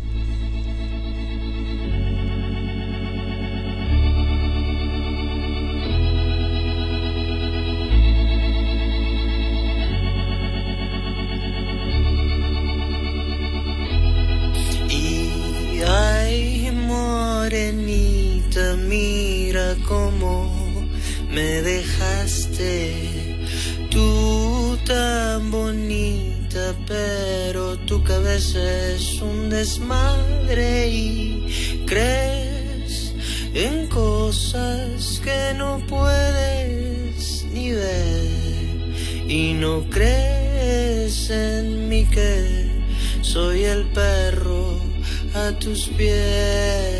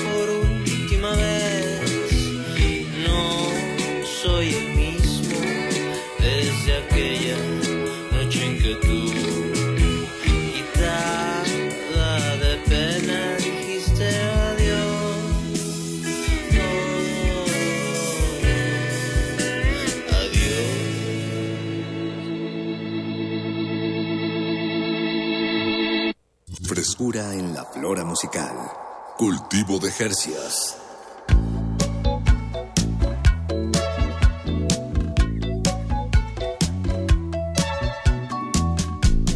Estamos de regreso en cultivo de ejercicios. En ejercicios. realidad nunca nos fuimos de esta cabina, Aquí pero estamos. sí nos transportamos a través de la música de Negro y las nieves de enero. El tema se llamó Morena. Eh, pues música fresquecita hasta sus oídos. De eso se trata este espacio. Música fresquecita desde Morelia, Michoacán. Exactamente. Hasta, su- hasta la comodidad de sus oídos. Sí, ahí, ahí, ahí se pone ahí se pone bien en los oídos. Hace que mantenerlos limpios. Si no, no se pone tan bien. Eh, lo- hace poco fui con al, eh, al médico. ¿El otorrinolaringólogo? No, no, no, no, porque ese es el... eh, ajá, como todo el sistema de la tráquea. los- Oftal- no, ojos. Ay, no, ¿Cómo, cómo Sí. se llama el de los oídos? Pues la verdad no, no, no me acuerdo. eh, ahorita lo, lo averiguamos o nos, producción nos puede dar la, la respuesta. Pero sí, me, me recomendaban irse a limpiar los oídos una vez al año. O- Vale la eh, aquí me salió, le puse médico de los oídos, otorrinolaringólogo. Pero es Paco. que no todos los otorrinolaringólogos... O sea, hay unos que solo son de oídos, pues. Y el otorrinolaringologismo Es de- ya es de, todo tu sistema. Ok, Paco. Sí, no, pues aquí Te- estamos aprendiendo juntos. ¿Te, te han quitado la, la cerilla? Sí. Es, es un proceso bastante fuerte. A mí me encanta, me, es, es como ver videos de, de barros. Te, te que- echan agua presión. Agua caliente, sí. Abramos Ah, el delicioso. micrófono a, a nuestra invitada esta noche porque yo veo que ella quiere participar Yo en también esta quiero hablar de la cera que me sacaron. Saluda- ya le abrimos el, el micrófono a nuestra invitada Francisca Valenzuela. Hola. ¿Cómo estás, Francisca? Bien, me encantó la canción de... De Negro. De Negro, así que un saludo, que también lo escuché ahí antes, que mando un saludo. Le mando un gran saludo de vuelta porque no he ido para allá, Michoacán. Ah, mira. Ah, es un gran Yo creo que lugar. cuando ahí está todo un Ahí que catálogo de, de artistas que, que, que pueden sí. que pueden estar ahí Sí, eh, qué lindo. Y estoy, jalándose estoy muy impresionada con, con vuestro programa, debo decir. Estoy aprendiendo sobre el oído, sobre las, tres las tres partes que me ayudan a escuchar, sobre la cera. No, mira, y esa introducción, pero me, me superan, me superan. Me falta vocabulario para asistir a este programa. Bueno, pero eh, ¿te, has- te limpiaste el oído recientemente, Francisca? No Entonces- Guau, ya qué- la A un ver, año. no, fue, fue, no sé si tan recientemente, pero sí, sí, no, puede haber sido recientemente, puede haber sido tipo marzo. Ah, ok, no, bueno, pues sí, ya. Pues La, sí, de- es la- reciente. la del año. La ya, del año, La del fue, 2018. fue, y nunca me lo habían hecho. Y me lo hizo y me dijo, porque me miró el oído, porque tuve, yo he tenido problemas de las cuerdas vocales, etcétera, todas las típicas cosas que pasan por el sobreuso o el mal uso. Eh, claro. Y estuve con una faringitis horrible, lo fui a ver, me mira el oído y me dice, me dice además hay que limpiar. Y yo, ¿qué, qué cosas me va a hacer? y de repente, psh, y sacó, y fue como que era como ver en HD, escuchaba en HD de Sí, repente. sí, sí, sí. Así, claro. Como si te quitaran una venda de los ojos, pero estaba en los oídos. Claro, era como un comercial de así de audífonos de Dr. Dre. Así de repente era así como, wow, escucho todo, escucho todo. Así que bueno, sí, así. Hay que cuidarse, sí. Hay que, hay que cuidarse, es verdad. Y para los músicos o gente como usted también que usa los oídos, hay que cuidarse los oídos, es, ver- es verdad. Es verdad, es verdad. Sí. Eh, pues Francisca, muchas gracias por acompañarnos y por, por eh, ser, ser tan franca y honesta con nosotros desde el principio. Gracias por la invitación, un placer estar aquí en esta cabina y, y- y feliz de estar aquí. Muchas gracias. Nosotros también, pues, eh, Francisca Valenzuela, por si no la conocen, por si no la han oído, por si no la han visto en las calles de, de Chile, de Santiago. Este, O en los escenarios, o en los escenarios, En o en el YouTube. Estás en muchas partes, Francisca. Ah, qué bueno. Así, omnipresente. Omnipresente. Estoy en Google, ahí estoy. Exactamente, sí, sí. Ahorita probablemente hay, hay alguien viéndote en, en internet y porque Puede- todo el tiempo. Puede ser. puede- ¿no? Bueno, esa es la idea igual. Cuando uno saca un sencillo, esa es la idea. Sí, Darlo, que darlo claro, que esté en, en repeat, así.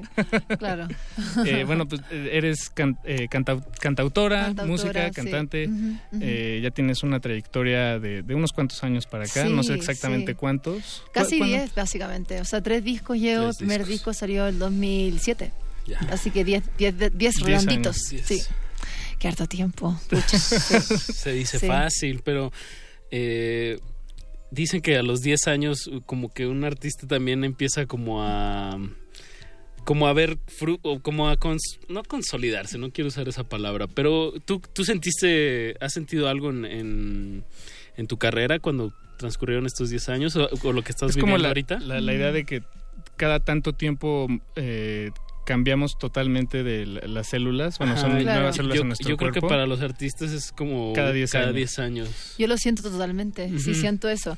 Y siento eso porque también eh, es como, yo empecé chiquitita igual, o sea, empecé a los 17, 18 y el primer disco ya lo había sacado a los 20 y ha sido una carrera totalmente independiente desde Chile, entonces ha sido...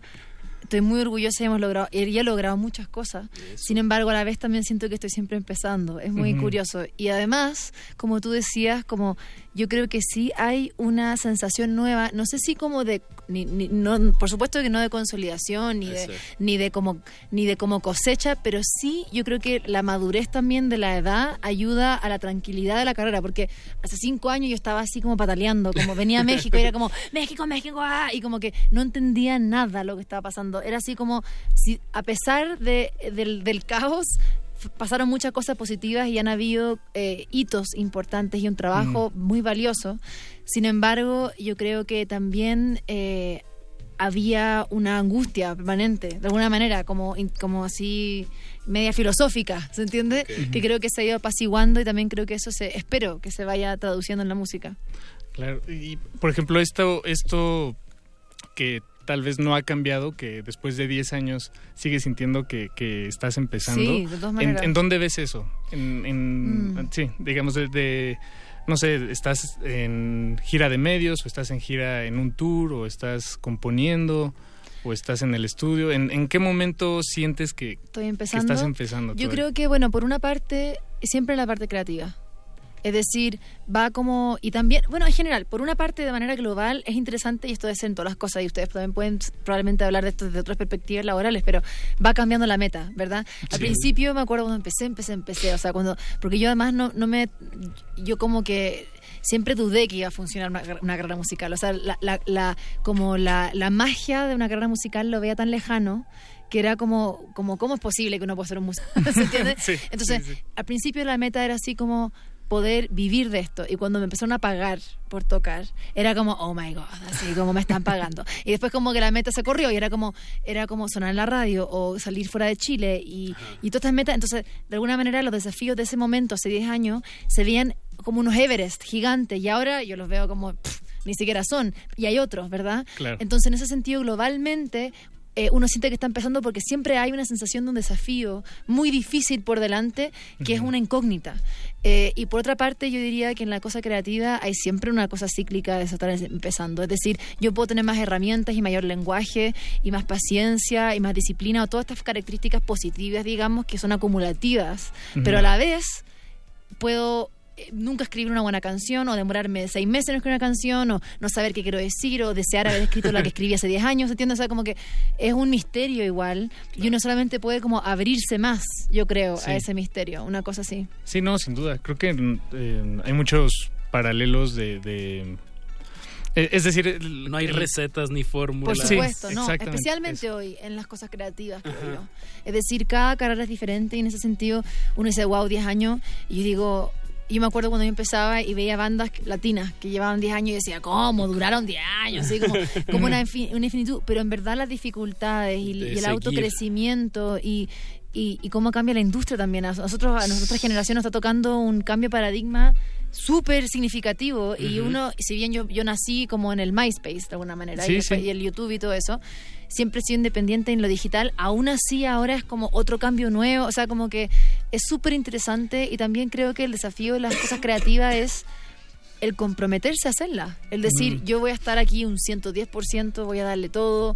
Y, y yo creo que al final esa persistencia también es, es algo que, que uno se da cuenta con el tiempo que, que es real. Es decir, en las carreras de este tipo.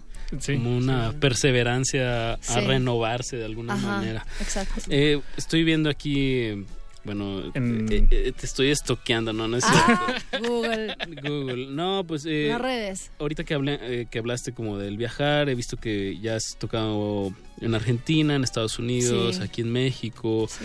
en, en Chile, obviamente. Sí, hemos hecho Perú, China, Francia, España, un montón de Eso. lugares. Sí, sí, sí. Eso. Y también, bueno, algo que, que me llama mucho la atención es que, bueno, como en este, en esta gama de, de no solamente eh, pues hacer música y tocarla, eh, creo que es uno de los retos de los de los músicos y de los artistas contemporáneos, como tener pues varias disciplinas que puedas como hacer eh, conjeturas. Por ejemplo, estoy viendo que, que estás detrás de un, de un festival que se llama Ruidosa. Sí, yo fundé un festival, es una plataforma y un festival que se llama Ruidosa, así es. Bien, ¿cómo, Así es. cómo, ¿cuánto lleva este proyecto? ¿Qué, ¿De qué Eh, trata? Es un festival. Uy, uy, uy. Me están llamando. Ah, no, miento. miento, no sé yo. Ojalá me estén llamando. No. Eh, es un festival fe- fe- feminista, interdisciplinario, inclusivo, eh, que básicamente une el activismo con la cultura popular.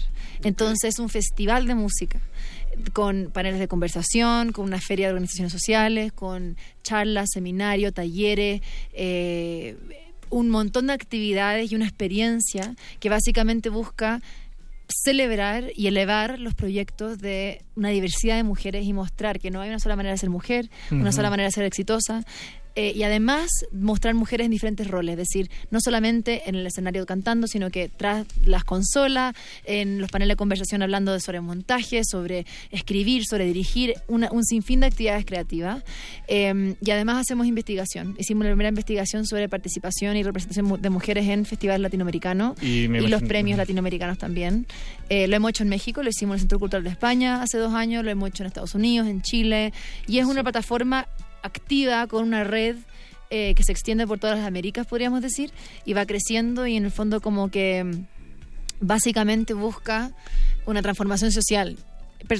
Individual y colectiva, sin duda, pero es decir, hay que darse cuenta cuando no hay mujeres, tenemos que hacer algo al respecto, hay que cambiar conductas, tenemos que derribar estas barreras eh, que generan limitación tanto para las mujeres como los hombres, etcétera. Claro, claro, Sí. claro. Además, eh, Ruidosa Fest, Ajá, Ruidosa Fest eh, tuvo lugar la, la primera vez aquí en México hace dos años, ¿no? Dos años, sí. Y creo que hubo una el año pasado. En Chile, o sea, en o- México Bueno, no. más bien en México, ¿no? Pero En la Chile lo en- hacemos, sí, en Chile lo hacemos anual y son varios días. Eh, y luego hacemos, hemos hecho cosas en Estados Unidos, a lo largo de Chile en diferentes ciudades, en los Latin Grammy, hicimos el primer panel de mujeres que eran, por ejemplo, eh, diferentes nominadas en diferentes capacidades. Eh, y ahora México, la idea es volver a hacer algo el próximo año si, si es que honestamente me da el ancho de banda. Eh, No, claro, claro. Para sacar un disco y hacer un festival. Vamos Sí, a ver. sí, sí. Por No, si pues- no duermo. Digo, lo, lo que mencionabas hace rato sobre eh, cómo las metas van eh, cambian o- Sí. o, sufren eh, Mutaciones. mutaciones. Claro, claro. Eh, bueno, no sé si las sufren. Ah, depende de la meta, pero... eh, pues creo que este es un, un gran ejemplo eh, que... que eh, que ilustra tal vez cómo las metas no eh, que por ejemplo en tu caso que te- empezaron siendo bueno tocar fuera de Chile sonar en la radio este no Todo- eh, Llegaron tener- a un, llegar a millón, otras llegar a un millón de views en Claro. una plataforma. Y, y tal vez esta es otra muy interesante que, aunque va muy de la mano con, con tu carrera musical, bueno, no, digo, no solo de la mano, van completamente abrazadas y, Ah, e claro. interconectadas como, en muchos persona, niveles. como artista.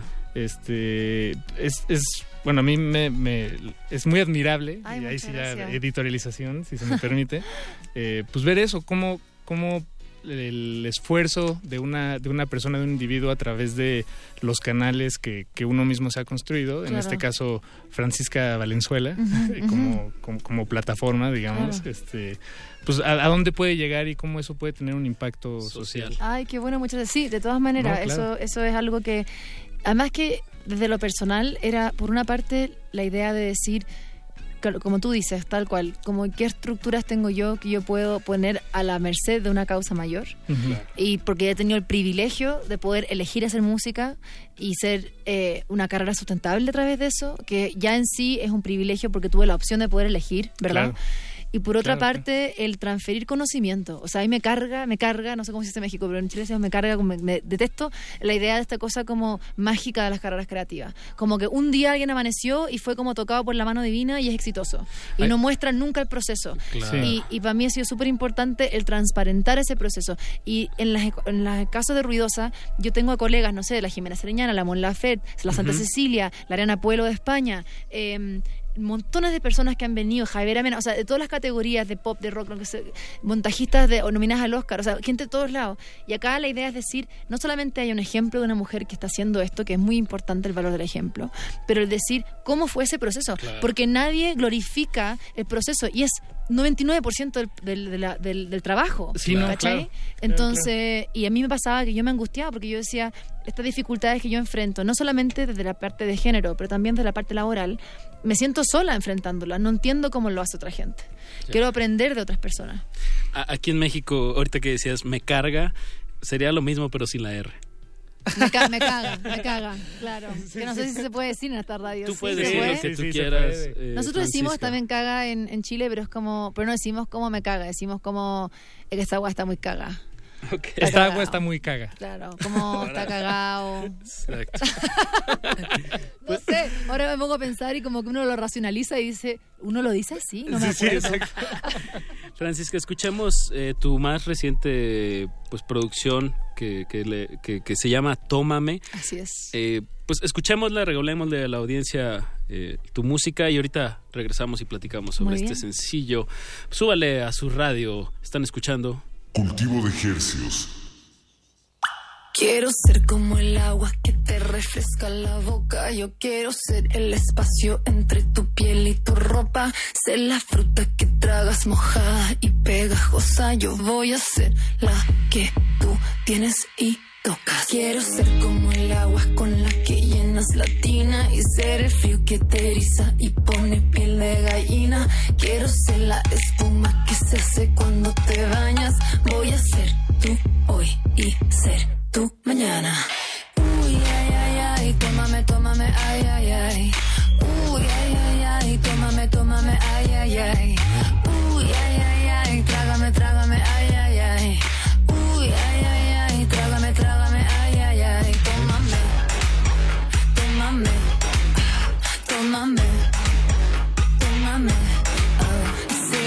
Cicatriz que tienes sobre la rodilla. Yo quiero ser la que escala contigo hasta la cima.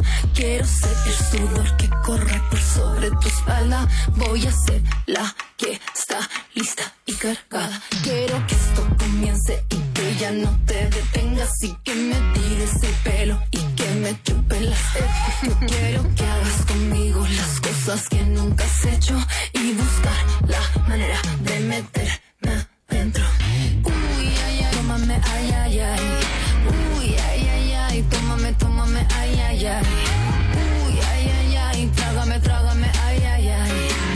Uy, ay, ay, ay, trágame, trágame, ay, ay, ay. Tómame, tómame, tómame, tómame, tómame, tómame.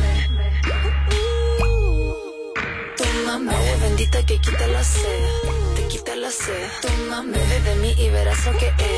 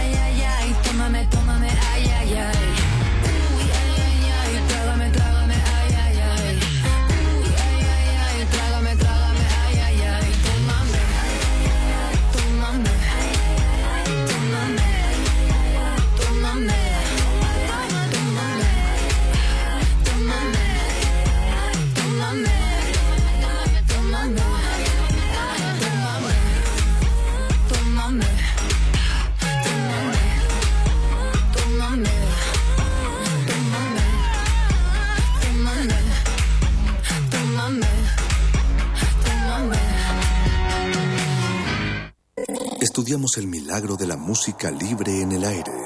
Cultivo de Jercias.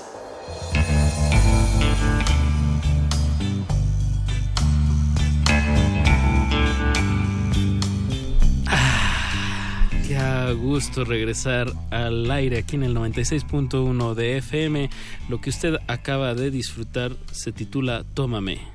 Tómame de Francisca Valenzuela, nuestro, nuestra sujeto de estudio, nuestra sujeta de estudio. Sujeto. Bueno, es una gran pregunta el, el- el género en el lenguaje. Sujetos. Nuestro- nuestro sujeto-. Nuestro sujete. De- de- Yo me apropio del sujeto, está bien. Sujeto. Bien, el- con consenso. Con consenso, exacto. Pues que, que esta es una canción que, que, pues, es lo, lo, lo más nuevo que, que, has, que nos has dejado escuchar, Francisca. Sí. Seguramente hay otras cosas ahí en tu disco duro. O sea, esperando se vienen salir. tan, tan así, rajuñando el disco duro para salir. Tan casi, tan casi. Tan casi. Este, que, esta canción, eh, de, de dónde viene, Francisca? ¿Qué, qué estaba eh, pasando en tu, en tu vida, en tu cabeza, que, que se concretó en, en esto? Es una canción realmente pop, buena onda. Es decir, Mm. partió como un juego, partió como un juego lírico Eso. de enumeración, de enumeración casi obsesiva, de esa cosa como cuando uno está cerca de alguien y es como ridículo lo obsesionado que uno está de querer estar cerca, como cuando te toca la piel y es como y es como de película, todas esas cosas chulas, así como cliché, ridículas y ya. Era un poco como una enumeración chistosa, cuasi poética, a mi manera eh, de eso. Y, era mucho más larga la versión original, tenía mucho más estrofas, más descripciones, pero eventualmente, y partió con medio un blues en el piano, media chistosa, y eventualmente le empecé a dar forma y empezó a aparecer una canción, y una canción sencilla y liviana. tres minutos. De tres minutos, pero que igual tenía un cierto corte, yo diría como con actitud, pero liviana. Mucha actitud. Y, y eventualmente se- la empecé a trabajar, colaboré con tres productores que me ayudaron como a llevar el demo, que si tú lo escuchas parece como una versión media escuálida de la canción, pero, pero está ahí en esencia. Sí. Me llevaron como a ponerle un poco esta cosa más robusta y más eh, como, como multicapas y con el- la, la producción como un poquito más contemporánea. Eh, entonces la elegí como una primera invitación a una nueva etapa musical.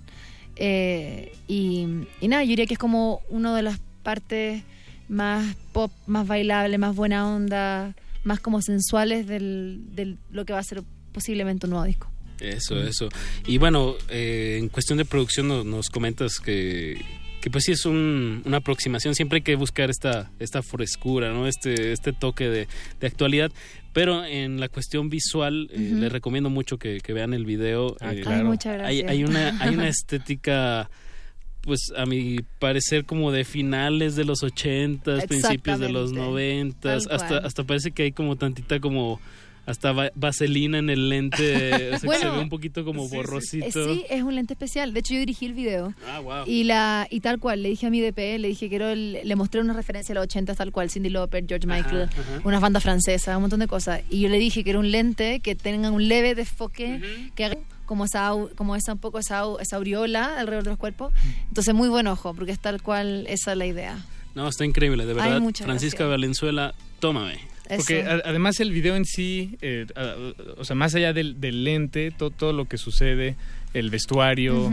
Eh, Sí, está increíble, es- está, es una está situación- cuidado a detalle, muy, muy bien. Y, y a mí se me hace que es una situación completamente, o sea, que, que alude a, a la creciente industria, llamémosle, por, por ahora, de la nostalgia, ¿no? Como que hay, hay un Mm, hay un gusto por eh, reciente, creo yo. No, no es que nunca haya existido la nostalgia, pero creo que ahorita especialmente nos, nos gusta ver atrás un poco y, y traerlo de regreso.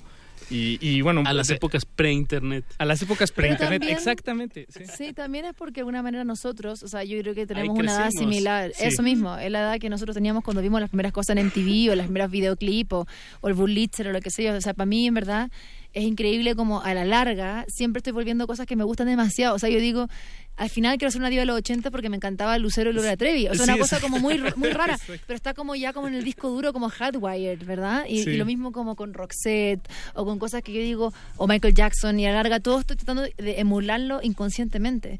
Pero para el video, de todas maneras, es porque la época me encanta, porque en esa época también siento yo las mujeres eran, hay una, una oleada de mujeres que son si bien frescas y todo, como no son cabras chicas, son igual más maduras, pero son como flamboyantes, con personalidad y vitalidad. Y eso me gusta porque me, me identifico con la no pasividad, Sí. ¿verdad? Sí, Como sí. la idea de tener una expresión y de, ser, y de tener diversión, pero también tener fuerza. Y creo que ahí había algo, por lo menos las referencias que estaba buscando siempre, eh, italiana, francesa, gringa, eh, sudamericana, latinoamericana de esa época. Había como harto esa mujer rimbombante, media femme fatal, pero como entretenida, Sí. ¿verdad? Y con el peinado como de 30 De centímetros Aquanet. para me arriba. encanta. Sí. Que- y bueno, esto que se llama Tómame, como ya lo, lo decíamos, probablemente sea el eh, forme parte de lo que tal vez sea un próximo Claro. álbum, nos, Claro. nos decías, pero no Sí. hay nada Viene el próximo año, es decir, en ruta a ese nuevo álbum hay videos nuevos, canciones nuevas. También los invito, si no lo han visto, anteayer lancé en Instagram, está en el feed, una versión a capela de Tómame, que es con puras coristas. Ah, Hicimos una lindo. cosa con percusión de la, así en el Del cuerpo, cuerpo. súper lindo, así que hay como varias cositas que se van desprendiendo de, lo- de los sencillos o las canciones en ruta al disco que son así audiovisuales o versiones y cosas así. Bien, Sí. bien, bien. Además que, que esté en Instagram es, es, este, apostándole a nuevos espacios, ¿no? También. Bueno, Sí, como ver qué, qué es que pasa dura a dos jugar. minutos en el fondo, entonces, Sí. ¿cachai? Igual lo vamos No a hay- subir a no hay YouTube, los yo creo. interludios musicales, es nada más la... Claro. Ajá. Igual, o sea, además esto tiene que ver porque yo administro las cosas, entonces estoy así Sí, sí, como, claro. no me he podido sentar a, a subirlo a YouTube, literalmente. Sí, Onda, sí, voy a sí, llegar al hotel ahora a subirlo. Pero por ahora los invito en Francisca Music. El último post que logré subir en el feed es ese video. eh, está súper lindo y, y lo grabamos, de hecho, en, en- en una terraza y somos yo con unas amigas cantando la canción a capela. Ok, Sí. bien. Y, Sí. Pues en, en, so- en esta línea que, que mencionas hace rato sobre la, la transparencia del proceso, Ajá. Francisca, eh, Apache y yo nos, nos preguntamos antes de, de- de conocerte unos minutos atrás eh, so- sobre qué, eh, digamos, vas, a- vas a sacar un nuevo disco, eh, sea el que sea, pues, cuando, sea cuando sea. Tu cuarto, El digamos, el disco El X. misterioso. el, el misterioso disco X Claro. y pasas por un proceso creativo sin duda que es como el, el primero y, y para muchos el eh, músicos el, el más bonito pero luego se empieza a poner seria la cosa y tienes que pensar eh, tal vez sobre audiencias o promoción Sí. o estrategias y pues un Y poco cómo innovar en eso. eh, o- sí, o, o cómo llegar a, a la meta, ¿no? Como, como en los términos que, que hemos estado manejando. Y pues nos preguntamos eso, para ti qué es, eh, cómo empiezas a tomar esas, de- o qué decisiones son las que tomas ya después, una vez terminado el proceso creativo, ¿no? Claro, es una Eh, súper buena pregunta. Eh, yo creo que, uf, no sé, porque es, como que uno muchas está, cosas, es que más que uno sí, está no, como muchas. adentro, Ajá. ¿me entendí? Em, yo creo que hay una, sin duda hay, yo- o sea, yo tengo bastante estructurado. Yo, o sea, mira, partiendo por el hecho que soy independiente, Exacto. tengo mucho conocimiento y control de la carrera y entiendo perfectamente cuáles son las aristas de lo que tengo que estar manejando y cómo se hace. ¿Me Ujú. entendí? Y no le tengo miedo a esa parte ejecutiva. Es decir, a mí me gusta estar informada, porque es como, no tengo interés en delegar la inteligencia de mi operación, ¿se entiende? Ex- sí, sí, Ahora, sí, sí. Eso es que yo estoy en una posición donde me encantaría tener una contraparte de la cual yo pueda aprender y que le pueda poner esteroides a mi proyecto, con la fuerza que yo puedo tener y el talento y, la, y, la- y el ímpetu que yo tengo y la dedicación, ¿verdad? Eh, pero yo creo que las decisiones es bueno lo que tú preguntas desde el aspecto de que yo creo que trato de que la pens- del pensamiento, de la estrategia o de los alcances, los públicos, etcétera, trato de que no entre en la parte creativa inicialmente, porque en verdad yo al final compongo para mí, Ajá, claro. ¿no? Porque en verdad yo me doy cuenta que al final del día mi momento favorito es cuando estoy como sola en pijama con un té, con el piano y escribo algo que me emociona y que se me emociona cuando no estoy pensándolo, es como que si traigo la razón, arruina todo. Porque digo, esta canción no es la canción que más me gusta de, de Queen o de Brian Eno, entonces para qué hago canciones si las canciones están escritas. ¿Me entendí? O sea, empiezo al tiro al autosabotaje, pero si estoy así como en un momento que, que se logra colar la emoción, yo digo, si a mí me emociona, posiblemente, quizás a alguien más también.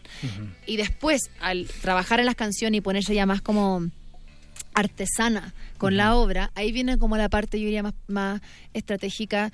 Y ahí, en el fondo, para mí, personalmente, solamente por hablar de mi carrera, son varias decisiones. Es decir, por ejemplo, en qué se invierte, en qué territorio me voy a mover, cómo, cómo busco crecer, a dónde quiero llegar, eh, cómo, cuáles son los referentes de los cuales yo puedo aprender para seguir esos caminos y no estar inventando el hilo negro, o no sé cómo es ese dicho el hilo No, negro sí, tan sí, bueno. sí. Entonces, hay, yo creo que eso es muy interesante y a mí me encanta conversar eso con otros artistas porque a veces uno también opera muy intuitivamente y muy orgánicamente y yo tiendo a ser así, pero me doy cuenta que es una industria que también requiere de estrategia y de visión y eso también es, y si uno ve por ejemplo desde los Michael Jackson a las Cardi B, esa determinación y claridad y estrategia está ahí, consciente. Sí, claro, claro, claro. Eh, y es muy interesante. Entonces, entonces no sé. En mi caso ahora yo creo que estoy en la fase de, por una parte, exprimir de mí lo mejor que puedo artísticamente, musicalmente, y yo creo que está entretenido y tómame recién el- el- la puntita del iceberg así,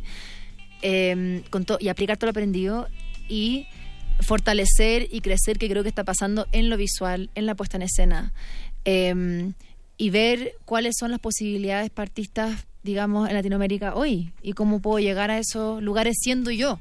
Sí. A mi manera, digamos, ¿verdad? Porque yo no tengo la capacidad de mentir para convertirme en otro artista, no lo tengo, ¿me? Claro, no me interesa. Entonces también cómo saber respetar eso, porque si no, en verdad uno es muy infeliz al final, yo creo.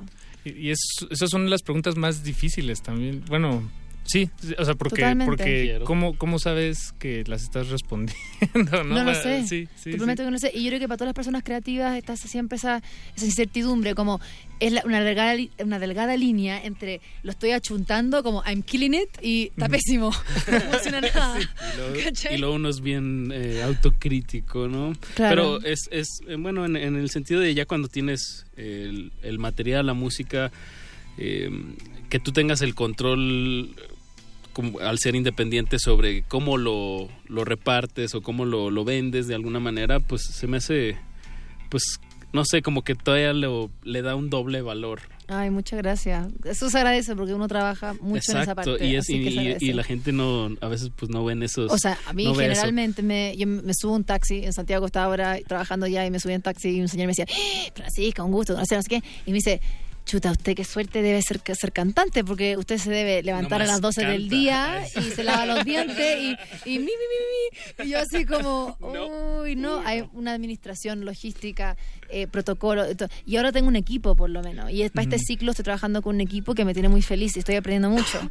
Y es un esfuerzo de todos. Es decir, yo creo que esto no es exclusivo ni a mí ni a los artistas. Creo que la gente que está en comunicaciones, la gente que está en gestión, en booking, están todos sintiendo un, un apretón, ¿verdad? En el cambio como de industria. Claro.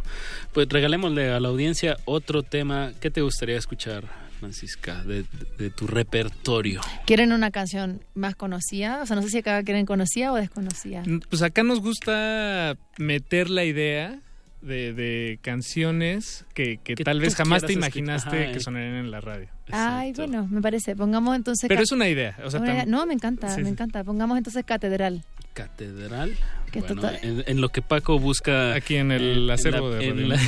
el acervo de, de nuestra institución eh, pues escuchamos ahorita Catedral algo que quieras Ay. decir sobre el tema Ay, que, iba- que después me digo, oh, no, o pongamos esta otra. Ah, Ah. no sé. No, no, Catedral. Ay, ¿Sí? ¿Segura? nomás, Sí, Ok, ya, aquí la tenemos. Afortunadamente Radio Nam contaba con esta canción en su, en su catálogo. en su catálogo. perfecto pues escuchamos Catedral de Francisca Valenzuela no le cambie estamos aquí hasta las 10 de la noche Cultivo de hercios.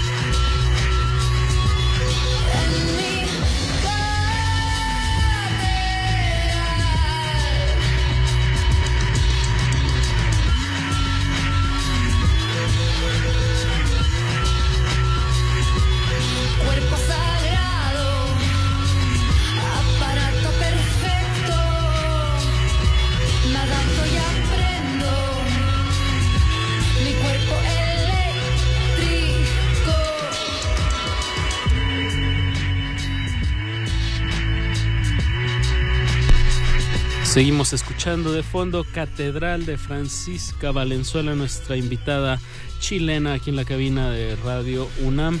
Eh, un verdadero privilegio. Ay, muchas gracias. Igualmente, un placer. Gracias, Podríamos conversar así horas, parece. Exacto. Nos da- Pero el, el tiempo apremia, es el, el oxígeno de la radio. Y, y bueno, por eso estamos, eh, pues queremos despedir como es debido y agradecer a la gente que nos ha estado escuchando. Eh, ya se comunicaron algunos acá por Twitter y por Facebook y por Instagram. Entonces, pues, Felipe gracias por Soto, estar Pablo ahí. Extinto, muchas gracias por sus comentarios. También en Nima, Nimai Mekelo. Bueno, eh, no sé si lo dije bien, pero bueno, saludos a todos. eh, sigan a Francisca Valenzuela en sus redes, al- alguna en son específica. Francisca Music. Francisca como música Music. en inglés, Francisca Music. Ahí está todo para que puedan escuchar el sencillo, la versión a capela, las fotos, los videos, toda la parafernalia digital ahí que uno está subiendo constantemente. Como lo que nos comentaste en el bloque anterior de, de tu más reciente eh, tema Tómame, hiciste una versión a capela, bueno, y con, con sonidos del cuerpo. Sí. Ya, ya, ya quiero llegar a, a mi casita con el wifi a verlo. Sí, en cama. En cama. Pues muchas gracias, Francisca. Sabemos que fue una, o ha sido, y es una breve visita la, la tuya Hay aquí en volver, México. sí. Eh, Pero esperamos que la próxima sea un poco más larga y si tienes buenas nuevas, acá con gusto las Muchas recibimos. gracias. Muchas gracias por la invitación, un placer. Así que nos vemos pronto. Nos vemos pronto, Nos Francisca. veremos pronto. Pues nos alcanzamos a despedir con un pedacito de Sí, una canción. cómo no. Un pedacito de una canción, dice nuestro productor que sí, un pedacito. ¿Qué, qué escuchamos, Francisca? La de Buen Soldado Perfecto. y que, que suene lo que tenga que sonar. Exacto. Muchas gracias, Francisca. Gracias a ustedes. Y no le cambien porque a continuación Playlist tiene invitados a la gente de No FM. Feliz que- cumpleaños. Que cumplen seis años.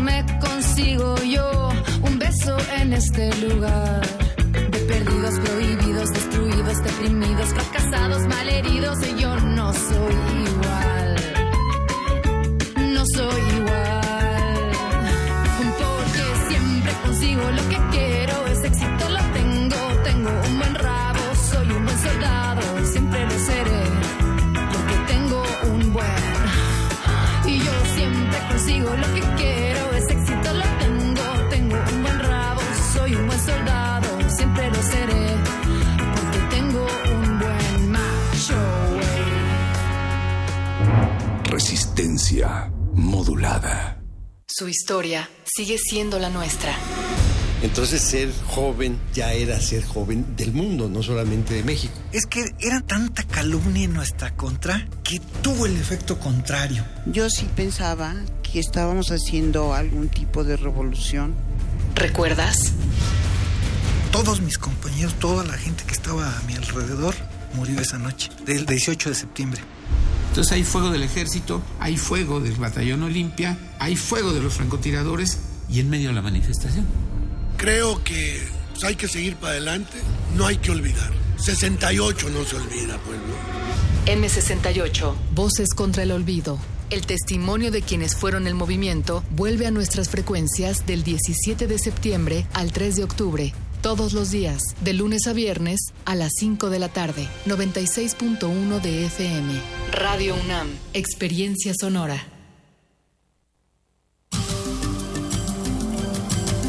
El Museo del Templo Mayor exhibe La Reina Roja, el viaje de Xibalbá, que muestra las joyas y accesorios de la esposa del rey Pacal de Palenque y los resultados de las investigaciones que se han realizado en la cámara donde fue sepultada la sacerdotisa y miembro de la familia gobernante en la ciudad maya. El cuerpo es una réplica de fibra de vidrio a la cual se le ha colocado el ajuar que portaba la soberana, la Reina Roja, el viaje de Xibalbá, Museo del Templo Mayor, Centro Histórico.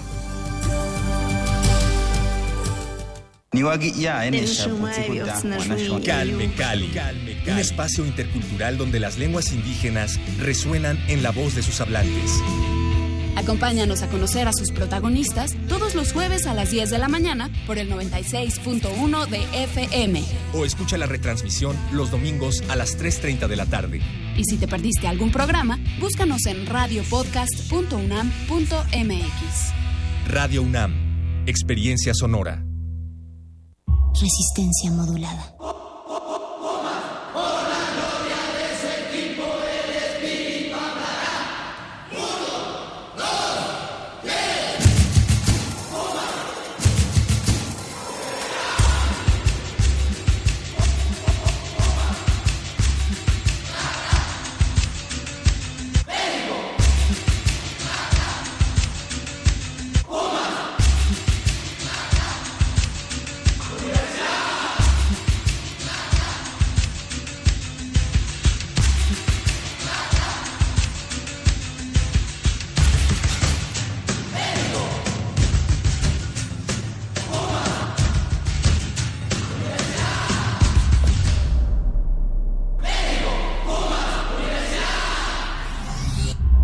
Modulada.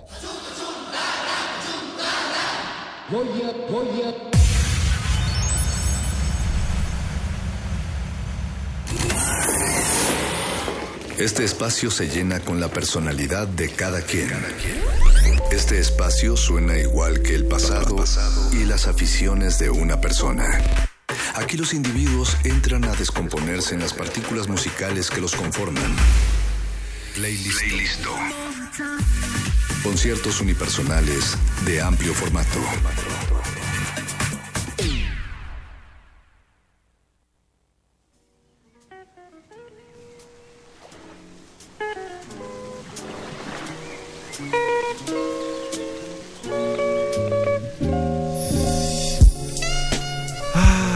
Playlist, una noche de playlist después de cultivo de ejercios, después de una agradable conversación con Francisca Valenzuela, que lamentablemente va a estar pocos días. Pero bueno, Eduardo Luis, la noche sigue resistiendo y nosotros tenemos aquí unos invitados que vaya que han cumplido con la palabra que le da nombre a nuestro programa que es Resistencia. Y playlist. Playlist. ¿Cómo estás, amigo Alberto Benítez? Betoques. Bien, bien, bien, bien, contento aquí, contento aquí de estar acompañado de, de ti, Eduardo. Si me permite decirte Eduardo al aire. Claro, claro, cómo no. Alber- Alberto. Bien, bien, bien. Casi no, bueno, no sé si la audiencia escuche mucho este segmento, pero casi, de hecho, nunca hemos estado los dos juntos. Ey, es verdad. Y qué bueno, me da Qué buen gusto. Dame estreno. la mano al aire. Ce- celebrando el sexenio. No, no, sin celebrar. Yo creo que celebrando que se acaba y vamos hacia otro circo, vamos hacia la indeterminación de lo que será la promesa. Esto sería un gran tráiler. O sea, si hicieran trailers de cada sexenio nuevo, yo creo que este sería de los mejores.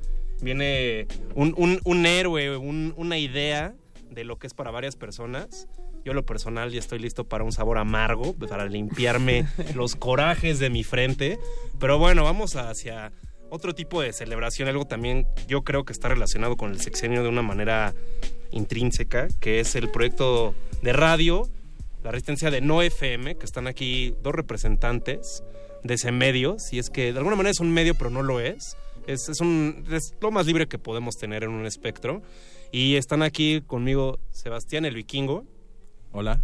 Y Oscar el Tremendo. ¿Cómo estás, mi querido Betoques? Muy bien, muy bien. Ahora me, me, gustaría saber tal vez un pequeño, una pequeña referencia de sus apodos al aire para que se den cuenta. No, a ver, pensemos por qué el Vikingo. Eh, pues prácticamente por mi físico.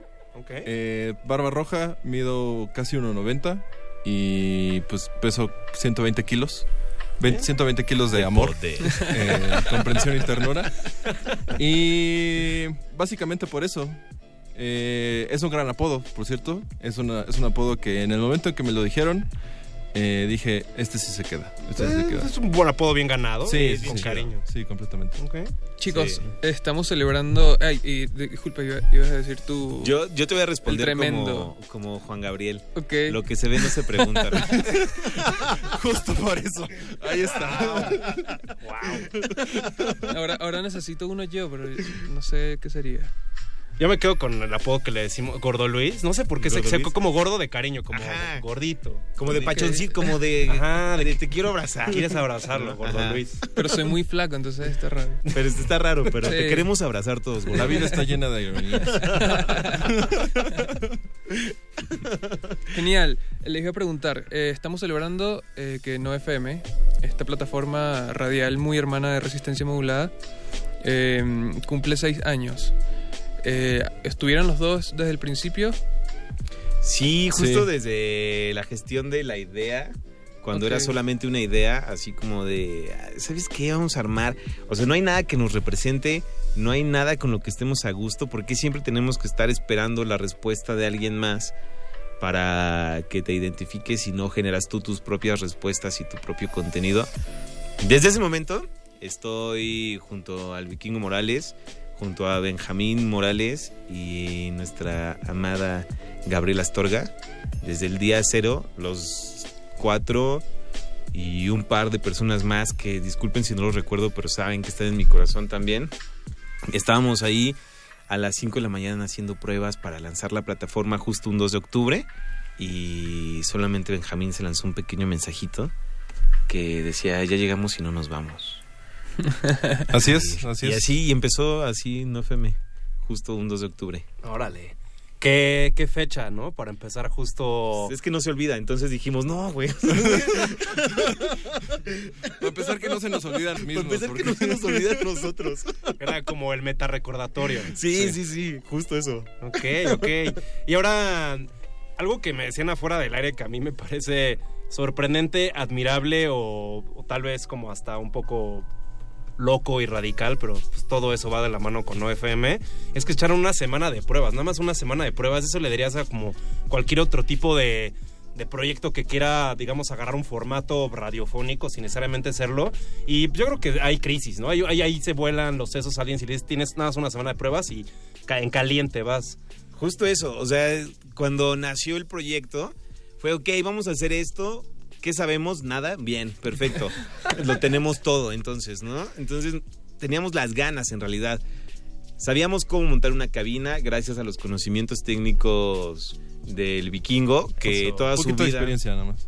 Toda su vida teniendo, ha tenido bandas, ha tocado en bandas y pues tenía más o menos idea de acústica, de consolas, de micrófonos. Dijo, esto es lo que necesitamos para hacerlo sonar, ok. Va, lo necesitamos, lo tenemos pues, ¿no? Y necesitamos un programa y una página. Oh, nadie sabe de eso. Básicamente necesitamos conexión a internet. Ah, oh. ¿Qué es eso? Pero pues decidimos lanzarlo y justo, o sea, la página quedó lista horas antes de salir a, al aire. De hecho, esa madrugada del 2 de octubre de 2012 eh, no dormimos. Porque la página no quedaba lista, no quedaba lista. Y justo quedó lista en el minuto que tenía que caer. Órale. Y ya. Justo eso. Qué, qué circunstancial, qué Sí, predeterminado, qué bonito. Maravilloso, la verdad fueron momentos mágicos. Qué bien, chicos. A la distancia, pues, ¿no? O sea, uno lo recuerda. este ¿no? día fue de En terror. retrospectiva. Pero ha funcionado. Yo, a mí me parece que No FM es como, como una plataforma bastante sólida, eh, con mucho público. Eh, ah, tienen muchísimos programas ya. Ya estoy viendo la programación y, está básicamente full toda la semana. Eh, me parece súper interesante. Eh, ¿Participan ustedes en, sus propios programas? Entiendo que Vikingo tiene uno, por ejemplo, de, de música, de conciertos. Sí, yo estoy eh, todos los martes a las 6 de la tarde en Sensor con Melissa Amor. Eh, ella viene de, de FM y es una excelente locutora, excelente locutora y una excelente amiga. Y aquí el tremendo pues tiene como 15 programas en su propia estación. Dije, ya la monté, ahora quiero hablar.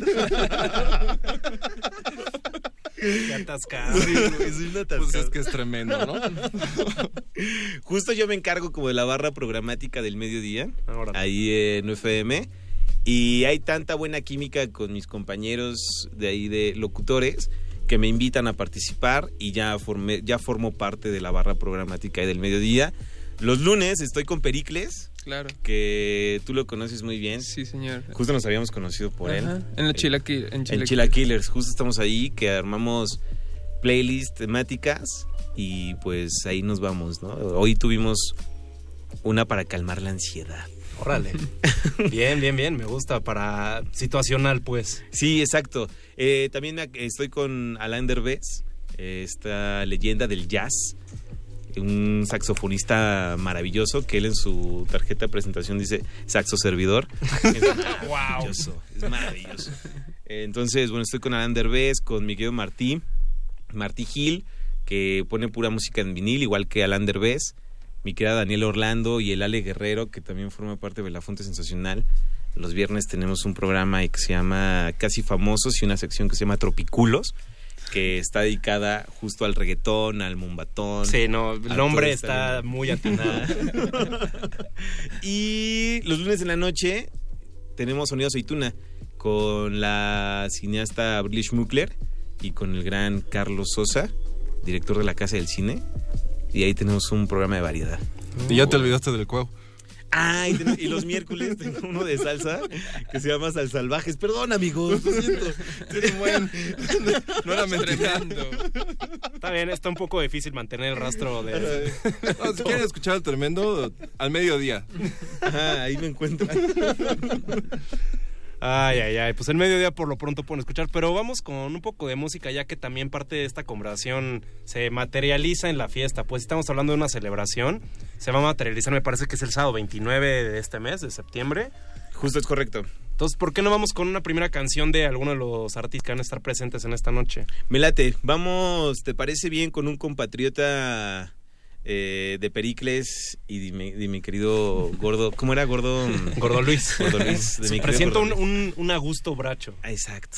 Bien, bien. Augusto Oye, Bracho. personajazo, ¿eh? Pero Es un Puede ser que personajazo. Augusto, porque Augusto justo es un personaje. Augusto es un personaje ya, ¿no? Ajá. Que yo ya le dije, no, no, no, ya, ya, ya. Justo Benjamín.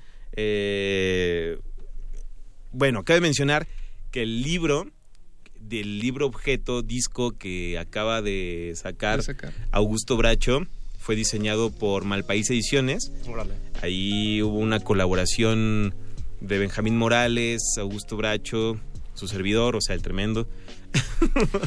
Ahí armamos un libro objeto junto con Gonzalo Fontano y muchas ideas maravillosas, mentes maravillosas se juntaron para armar este objeto de Augusto Bracho y es fascinante, Está ¿no? increíble. Trae Tiene un material espectacular. demasiados corotos. Exacto, exacto, demasiados corotos, lo dijiste muy bien. Se llama Mercado de Corotos, eh, lo está estrenando y bueno, pues te parece bien que nos vamos con... eh, ¿Cuál tenemos por ahí? Tenemos Canto al Niño de Toche y Décimas Tulleras. Décimas Tulleras es una bonita canción de amor Está bueno. que pues queda para el romance. Eso. Mucho cariño también de, de paso al Augusto Bracho, que hace relativamente poco estuvo con ustedes en Cultivo, Gordo Luis. Sí, también hicimos una, unas sesiones en el Ateneo Español y estuvo muy, muy bien. De verdad que es un, aparte de un muy buen músico. Sí, musicazo. Un personaje, un personaje bastante peculiar. Toda esta teatralidad y todos estos ademanes y todo. No, es maravilloso. Contágiense, Maravilloso. ahora sí que contágiense de todo lo que tiene que ofrecer Augusto. Es, él es una de las varias personas que va a estar allá el sábado 29. Correcto. Y ahorita regresamos para cotorrear más. Seguimos aquí en el playlist de resistencia modulada.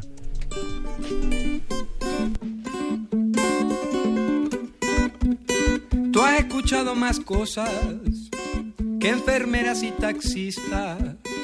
Tengo por eso previstas mis palabras cariñosas, aunque no contengan rosas ni tampoco reflexión.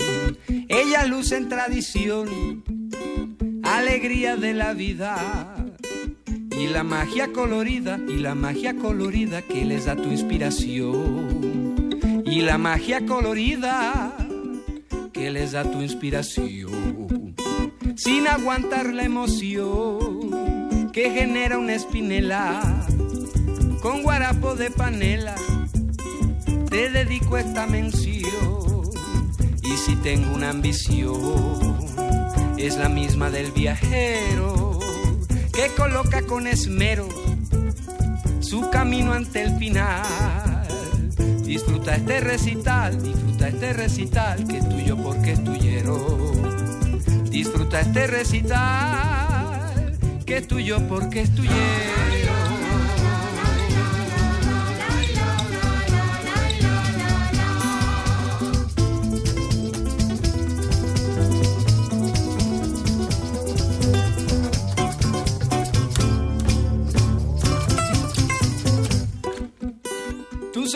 Más paciencia que vagones en el metro. Contigo me compenetro, si no poner resistencia, te entregaré con cadencia mis versos y mis cantares, pero a veces son dispares. Nunca he sido ningún santo. Soy honesto como el canto, soy honesto como el canto del Sagaquita Pesares. Ay, soy honesto como el canto del Sagasquita Pesares. Son parejas, son impares. Estas décimas tuyeras, conviértelas en banderas o en majestuosos palmares. Llévalas por todos lares, con valor y con cariño. Pero debes como un niño escuchar tú mi pregón pues conserva la intención, pues conserva la intención del que conozco hace un guiño, pues conserva la intención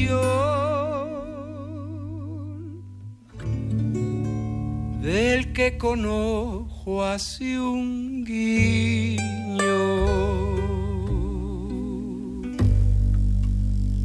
Playlist.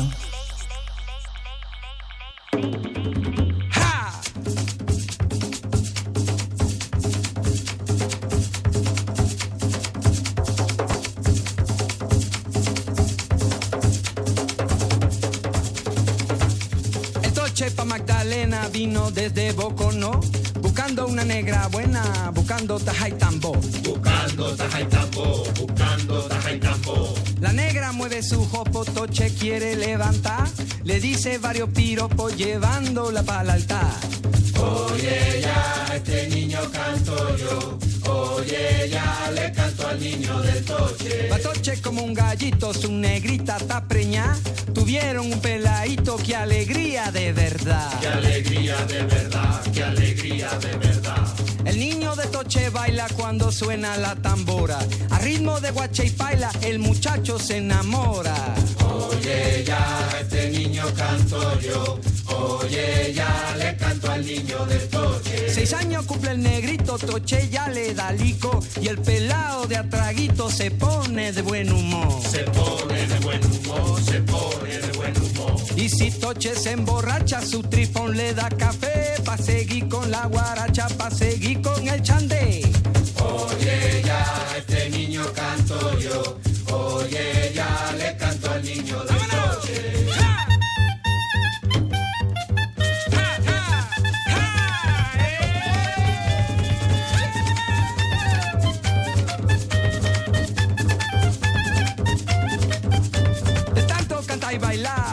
se espantó. La negra lo fue a llevar con el niño pa'l doctor. Con el niño pa'l doctor, con el niño pa'l doctor. La enfermera y el doctor despabilaron al toche, le pusieron inyección y pasó muy mala noche. Oye ya, este niño canto yo. Oye ya, le canto al niño del toche. El iba y rezaba por el bien de su pariente. La negra se persignaba con un buche de aguardiente. Con un buche de aguardiente, con un buche de aguardiente. Salió toche de hospital pidiendo ron con guarapo. El niño brincando va, la mujer bate los trapos. Oye ya, este niño canto yo.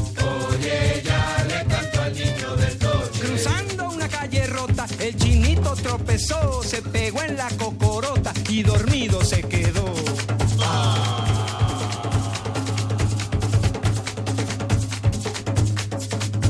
La pelona entró al minuto sin perdón y sin reproche. Todo el pueblo está de luto por el niñito del toche.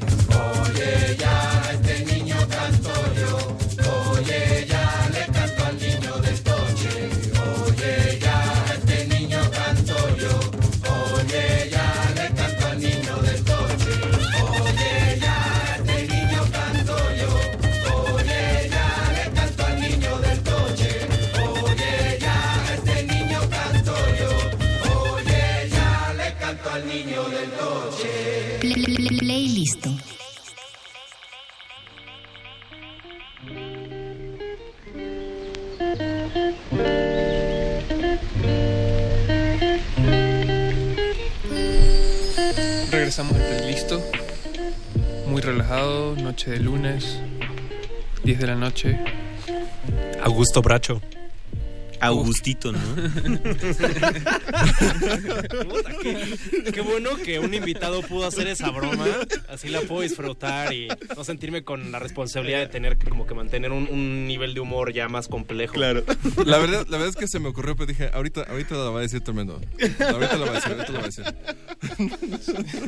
De vuelta acá en el playlist nos echamos un doblete del Augusto Bracho, pues, y nos íbamos a ir nada más con una, pero decimos, no, ¿saben qué? Que se amarre el doblete. Que se amarre el doblete. Bien, bien, bien amarrado ahí ese doblete, mi querido Beto, que es. Muy bien, muy bien amarrado, que por cierto, este, ¿se, se puede comentar lo que nos decían afuera del aire sobre la presentación de él el 29 o es como un tipo de sorpresa que esperan que suceda ahí?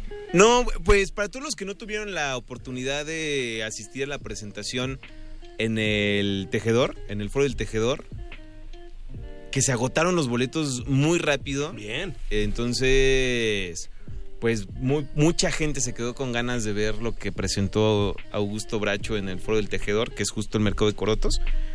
Pues va a llevar el acto que presentó, no con todos los invitados, porque esa, noche hubo muchos invitados, pero sí lleva a su banda completa, que es un deleite, es una cosa maravillosa. Son tres paisanos míos de Guerrero, uno en contrabajo y dos en percusiones, y hacen magia pura. Es, se convierte pues en algo también escénico, ¿no? En todo lo que, lo que nos ofrece Augusto junto con sus músicos. Maravilloso, muy, muy impresionante. Sí, va a estar bien, bien bueno porque no- normalmente se presenta como en, en las cantinas, se presenta solo, como con guitarra o, o el cuatro.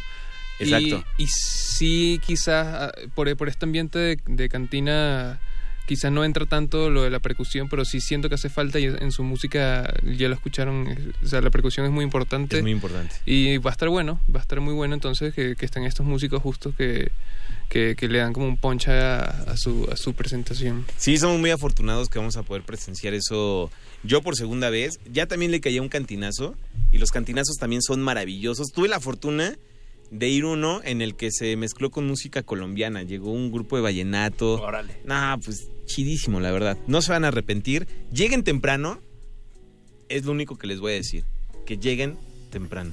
Eh, para esto hay que dar las coordenadas, eh, que no lo hemos dicho. Sí, no, no hemos sido Exacto. muy claros con Eh, esto va a ser el sábado 29 de septiembre en el Foro Normandí. Correcto. Queda en el centro, calle López 15, número 15. Es correcto. Así es. Eh, tiene que llegarse, va a estar muy interesante. ¿Desde qué hora? A la entrada es a partir de las 9 de la noche. Lleguen temprano. Les decimos que a las 9 de la noche para que no tengan problemas ahí de repente con que ¡ay, el cambio! ¡Ay, es que, es que mi Uber está perdido! ¿Sabes? Es que, ¿qué calle es? O sea, tengan esa oportunidad de, pues va, voy con calma, llego a las 9 de la noche, ah, ya lo ubiqué. Entras y pues va a estar. También está en corto, creo llegar. O sea, puedes llegar Está este por Metro corto. Bellas Artes, ya agarras Está la calle de López y digo, es el número 15. Prácticamente tienes que caminar unos ¿qué? 500 metros después de Sí, la entrada sí. de Es muy, muy, López. muy fácil de llegar. Eh, el acceso está bastante claro. Sí. Eh, y pues ahí vamos a estar esperándolos a todos para festejar un sexenio de pues, un proyecto que pues nos ha costado muchas cosas, eh, pero también nos ha regalado de las más grandes satisfacciones que hemos tenido en la vida. Por- yo hablo de, eh, por mí, pero creo que Tremendo no me dejará mentir, que es una de las cosas que yo más amo en esta vida es eh, 9FM. Qué bueno Sí, que, sí. Que mencionas esto, Vikingo, porque justo con Eduardo Luis afuera del aire, por cierta audiencia, si acaban de sintonizar, estamos con el Vikingo y el Tremendo, representantes de No FM, que cumple seis años, por eso estamos haciendo la referencia al sexenio. Estamos celebrando ese sexenio, los seis años de No FM. El que- sexenio chido. El sexenio chido. Pero justo hablaba con el, el buen Gordo Luis de que... mm, eh, de alguna manera sí hay una relación muy intrínseca con los seis años, digo, un sexenio, este sexenio que está a punto de terminar, de Enrique Peña Nieto, con, digamos, el surgimiento de 9FM y yo creo que también es, digamos, una consecuencia o también está ligado al, al contexto y también a la historia y a todas las circunstancias sociales de este país.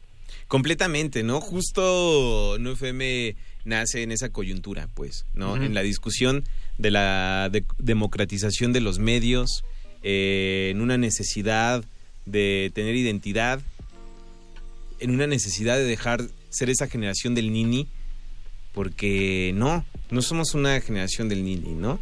Somos una generación que está viviendo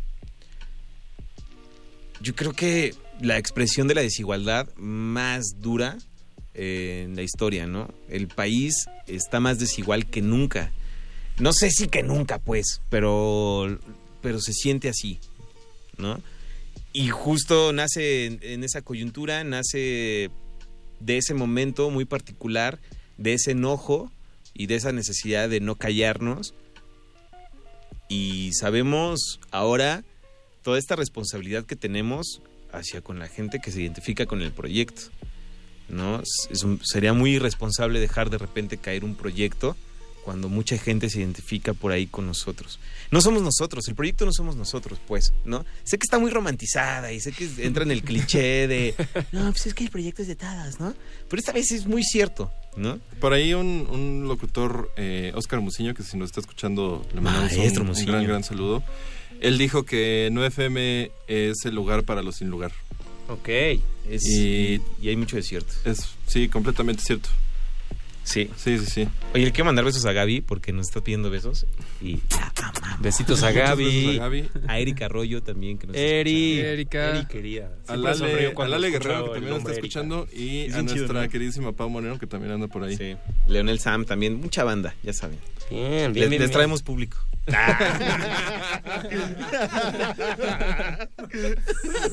No, con Bien, mucho bien, amor, con No, mucho no amor. sé, aquí todo es con amor, aquí todo es con amor.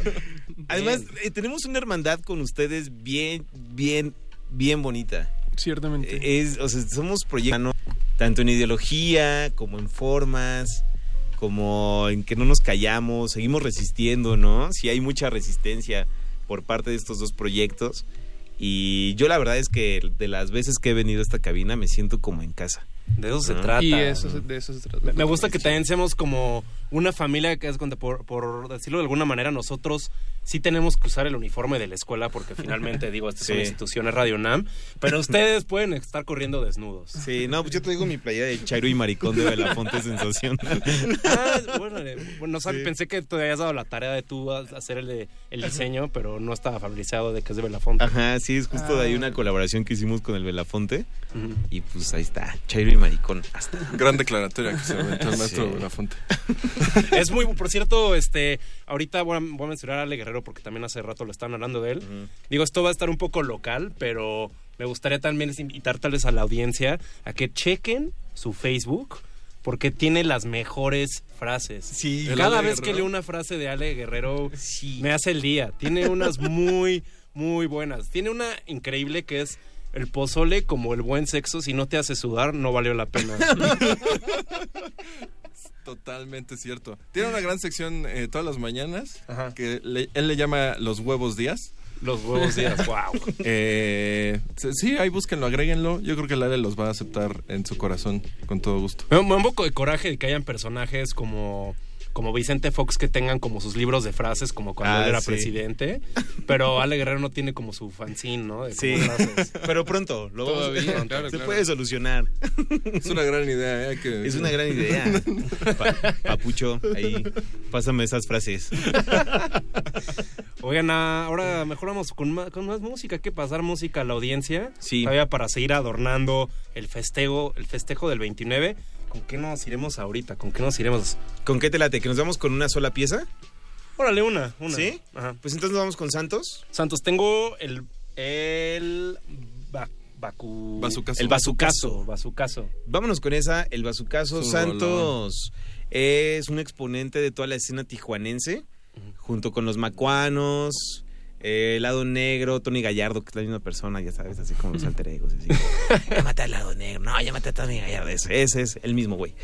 Entonces, junto con ellos, formó toda una escena de música de fusión entre electrónica, eh, cumbia y mucha tristeza, porque pues Tijuana, ¿no? Y aún así nos hace bailar. Entonces Santos se presenta por primera vez en la Ciudad de México, en el Foro Normandí. Estamos muy contentos de su participación en este evento eh, y pues vale mucho la pena seguir el trabajo de estas personas que son como por ahí tímidas, a pesar de que le va muy bien, le fue muy bien con el último material que sacó, se mantienen como en la sombra de los reflectores. Y qué bueno también, ¿no? Sí, sí, sí. Hay gente que de alguna manera cuando eh, el hecho que se siente más cómoda también como que se refleja en su producción, ¿no? Se refleja en sus canciones como este, digamos, como la barrera que trazan en su intimidad, Justo. como que se ve ahí, se nota. Sí, y es, es un- una gran persona. Eh, pues ahí va, vamos a escuchar a Santos. El bazucazo de El. Santos. Seguimos aquí en el playlist. No FM en la casa, en su hogar.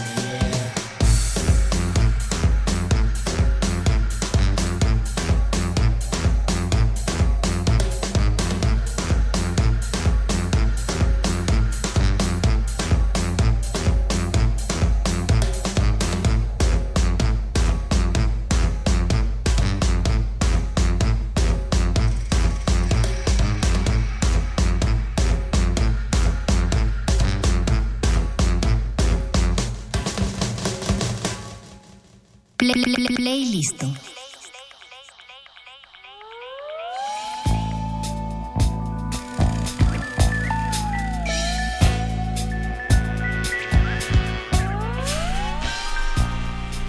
De vuelta en el playlist. Con integrantes de No FM aquí en su hogar temporal. Estamos todavía con el vikingo y el tremendo. Y aquí está el buen Eduardo Luis de Cultivo de Ejercios. Hola, ¿cómo estás? Beto, que es de Playlist. Qué fuerte. Mi único lugar es playlist.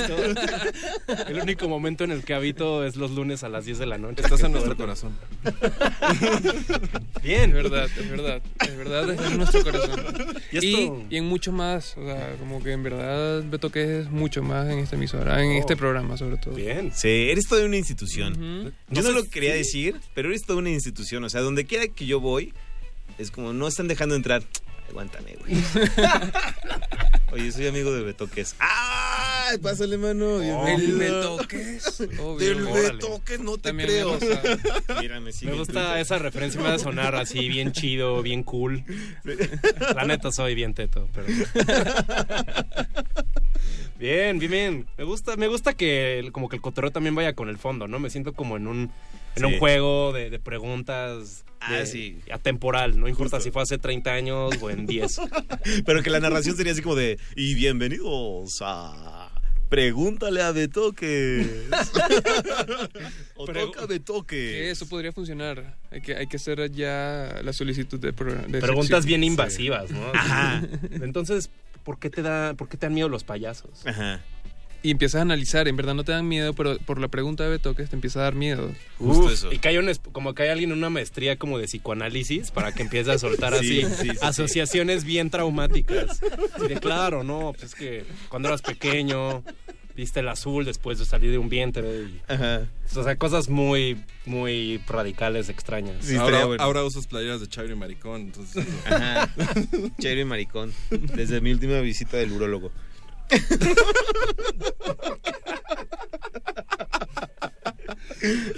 Ay, Ay, bien. Me gusta que traigan, traigan su esencia aquí Sí, en la ¿no? cabina. Justo Vikingo venía muy nervioso y me decía. Es que no puedo controlar mi forma de ser. ¿no?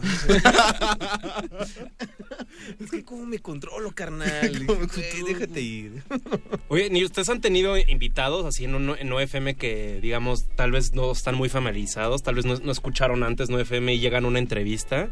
Digo, en los segmentos que son entrevistas, tal vez de, de cotorreo y como que lo sienten medio incómodos o de que hay como, digamos, como que llegan con un traje que no quieren quitar o tal vez llegan como con una expectativa de lo que es hablar al aire o generalmente sí saben, saben muy bien a lo que van. Pues l- los primeros años de, de 9FM sí había muchos invitados que como que no sabían a qué iban en realidad. Eh, pero que en el último par de años ya mucha gente nos ubica.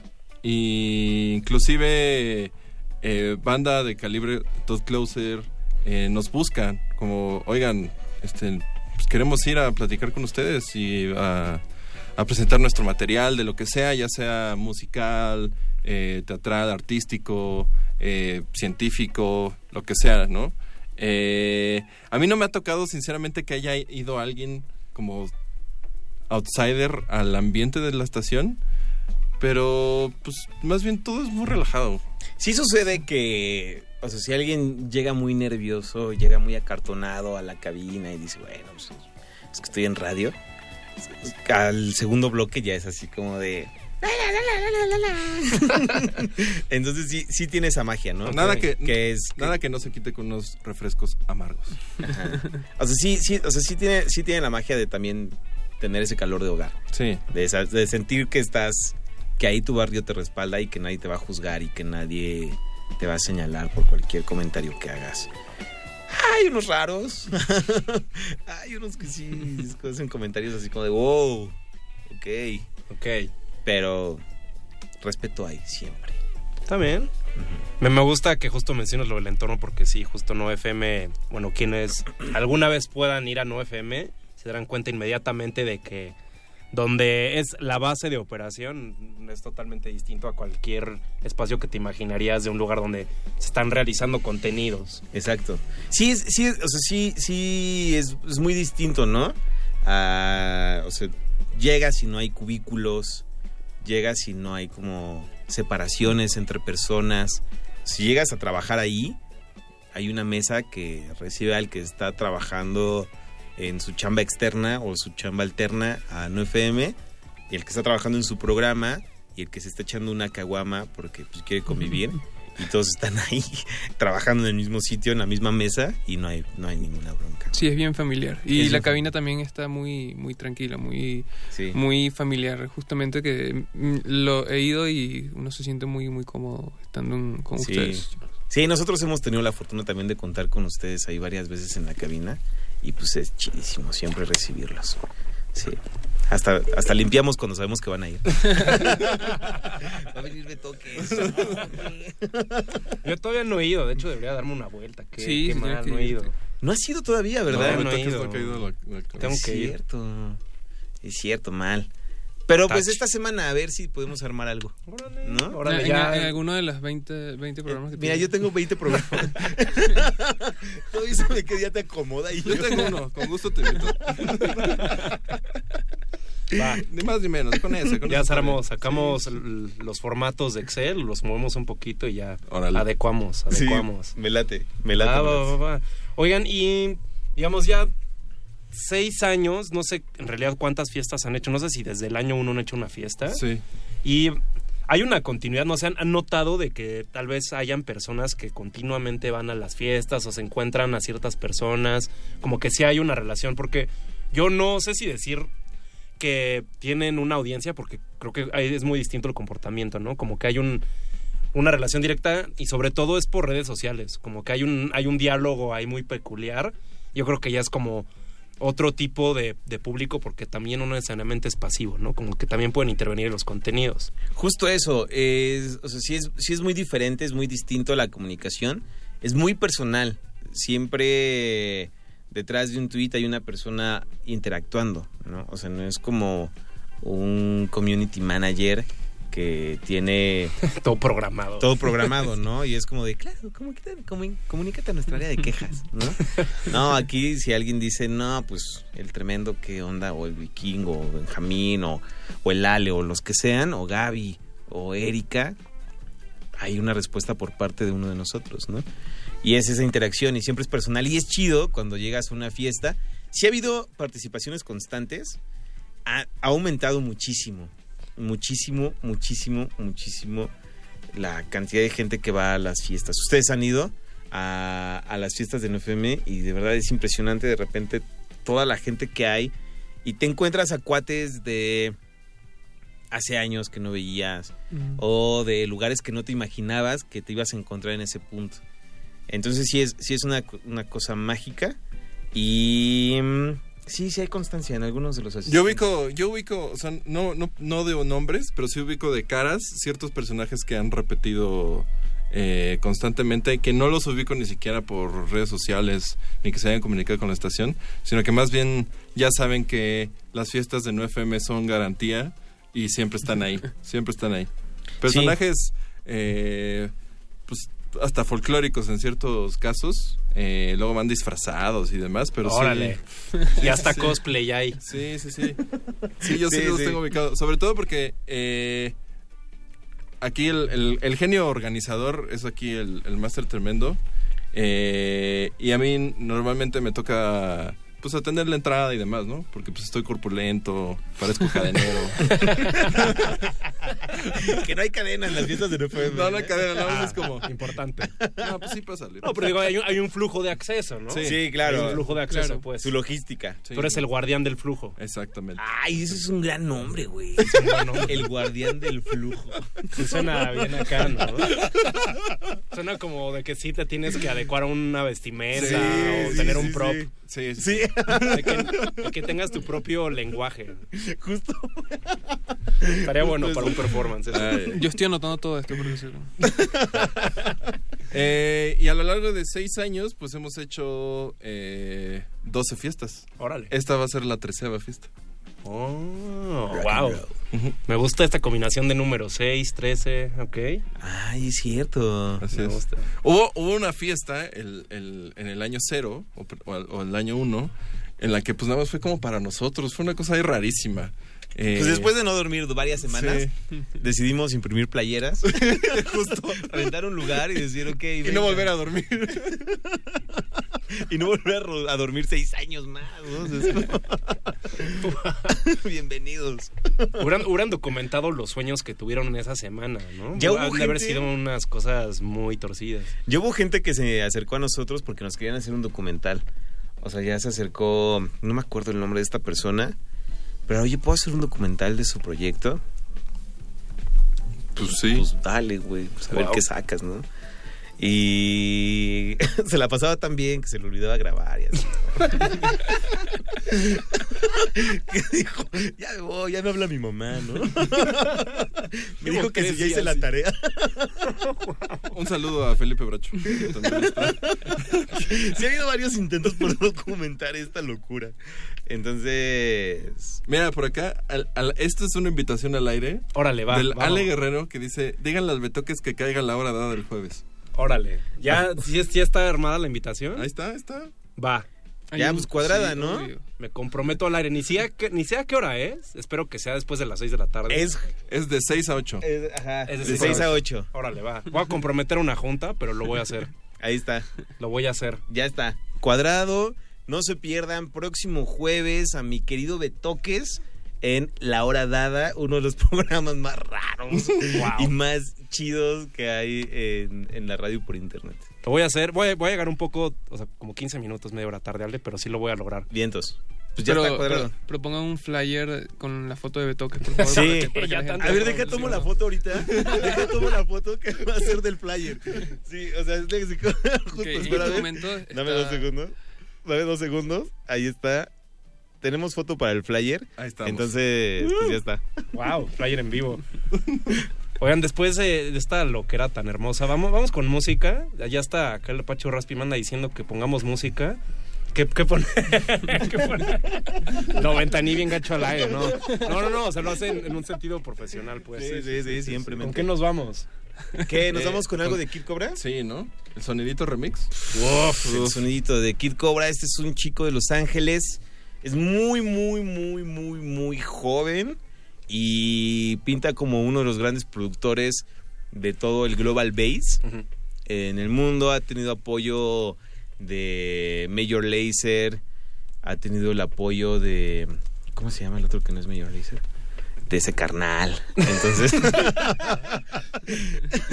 Laser Make. De DJ Snake. Ajá. De DJ Snake también tiene ahí como. Ah, en serio, sí, nada, solté un nombre. No, no, sí, sí, tiene Ah, sí. soporte de, de DJ Snake.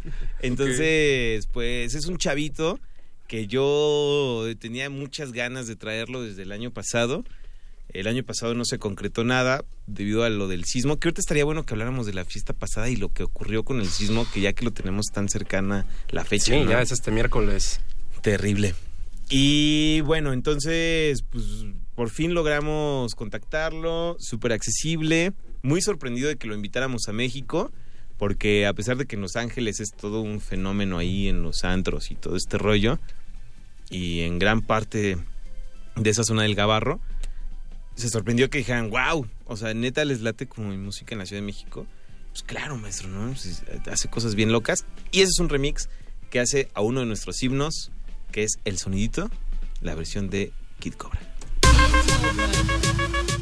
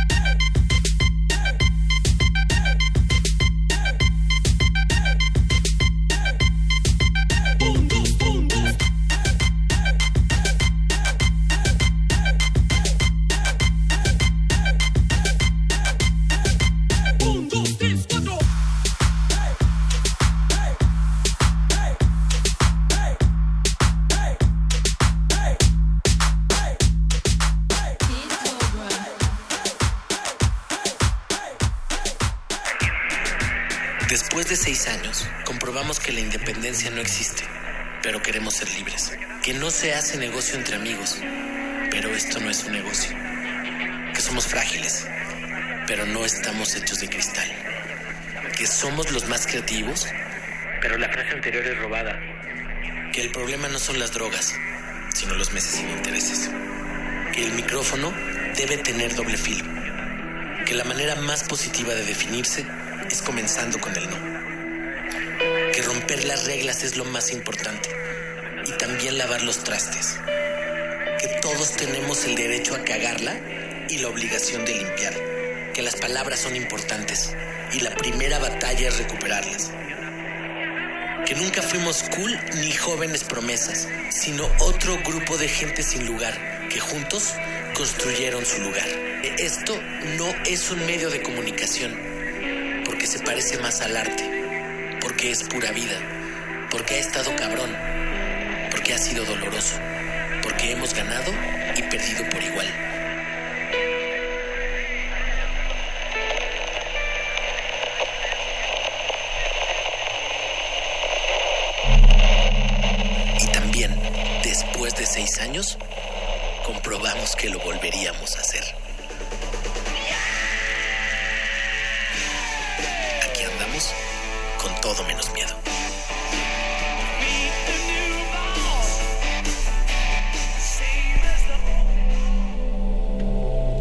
Ahí lo tienen, más claro que ese audio no se puede. Con todo menos miedo, seis años de no FM. Justo eso, nuestra banderilla que nos ha acompañado estos seis años, nuestra bandera, gran bandera, enorme bandera, todo menos miedo. Justo eso. Una bandera que yo sí yo usaría con orgullo. Es creo que el mejor concepto de bandera. que hay. Obvio. Sí, sí, sí es, sí es, sí es muy, muy chingón. Oye, bueno, pues ya nos vamos acercando al final, ¿verdad? Así es, nos vamos acercando al final y tenemos un tema pendiente. Digo, cerraremos con reiterar la invitación. Exacto. Pero a ver, tenemos escasos minutos. Pues vamos a empezar diciéndoles que el 29 de septiembre los esperamos en el Foro Normandí. Eh, el día del evento el acceso tendrá un costo de 150 pesos. Hay una preventa de 200 pesos, que justo es una preventa solidaria. Para apoyar. Justo eso, ¿no? Saben que este proyecto se mantiene mucho de ese tipo de eventos, este tipo de proyectos, este tipo de gestos que hacemos. Entonces hay una preventa solidaria que cuesta 200 pesos. Va a estar Augusto Bracho, va a estar Andy Mountains, va a estar Teresa Cienfuegos y las Cobras, Santos, Kid Cobra y la voz gemela de Juan Gabriel. wow. El mejor imitador de Juan Gabriel que tiene esa ciudad. Entonces, pues no se lo pierdan, 29 de septiembre, Foro Normandí, calle López número 15, en el corazón de la Ciudad de México, el centro histórico. Bien, me gustó ese anuncio Ahí no está. oficial. Ahí está. Ahí está todo, chicos. Eh, bueno, nos veremos entonces este este sábado. El, bueno, el próximo sábado sería. Sí, exacto. Será Eh, un gusto verlos ahí. Mm, felicidades, 9FM es un proyectazo. Hay que seguirlo. Muchas gracias. Y bueno, ya saben que aquí están. Es, su casa. esto. Somos familia. Que sigan muchos más sexenios para ustedes. Esperemos que para el país sea un sexenio distinto. Sí. Pero yo les deseo que sigan con esas mismas fuerzas y esa misma pasión. Y tal vez menos desvelos, si pueden, pero es parte del proyecto, es parte de 9FM, entonces ahora sí que alteren sus neuronas. ¿Les funciona? Creo Sí, que funcionan bien funciona desvelados. Sí, sí, sí. Yo ya estoy acostumbrado a no dormir. Va, va, va, pues, pues hasta el futuro. Y bueno, por lo pronto la audiencia, si quedaron como con interés o quieren ganas de salirse de la zona de confort de los contenidos que usualmente consumimos, pues ahí clávense en 9FM, ahí busquen en su buscador de confianza, no el que viene predeterminado por elección, sino ahí rásquele en 9FM y pues hasta el sábado en presencia ahí nos toparemos. Muchas gracias. Muchas Saludos gracias al Benji, a Erika y a toda la banda que está ahí en la cabina en FM. A Y a. Mariana Gómez, que también está escuchando. Muy bien, ahí está. Hola a todas, a todos. ¿Con qué nos vamos? ¿Con qué nos vamos? Con Andy Mountains nos podemos Bueno. ir con un pedazo, este, que, que, opino, híjole, esta, esta estaría buena, ojalá escojan la que yo quiero, pero tenemos Media Naranja, que asumo que es una reversión de Faye, Sí. y el Rapto de Europa, que trae un muy buen nombre. A mí el rapto de Europa es favorita personal. A mí sí Ok. me late un buen esa Y rola. a mí media naranja. La que tú quieras, Beto, que es. Híjole, vikingo, perdón, pero Media Naranja. Ándale, está muy bien. Vamos con Media Naranja. Nos pedimos, Gordo Luis, hasta mañana con otra emisión de Resistencia. A las 8 de la noche estaremos. 8 de la noche, gracias a José de Jesús Silva en la operación. Apache. Raspi ahí consultando En el internet. Y pues hasta mañana, Resistencia. Nos dejamos con Andy Mountains, también un ser querido aquí de la Resistencia de Cultivo.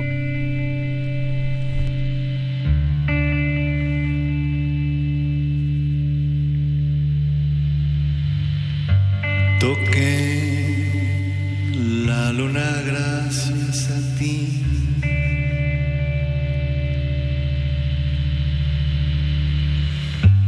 Estoy tarumba, claro que sí.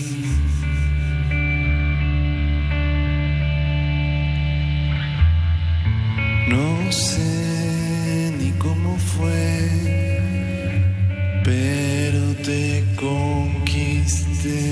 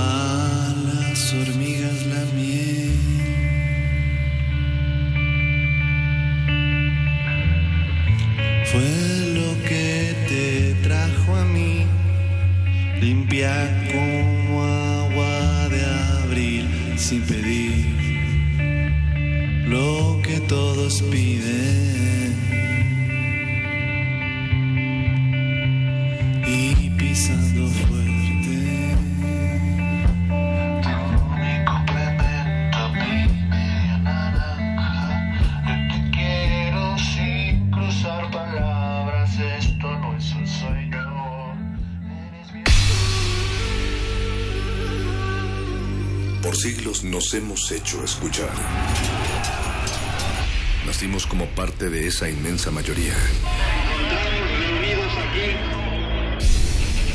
Hablar, Escuchar. debatir, proponer, cuestionar.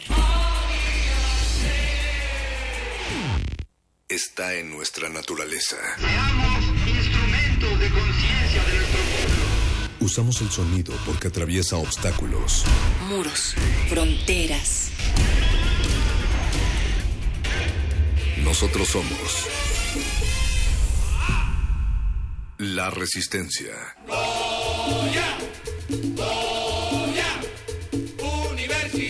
Resistencia modulada.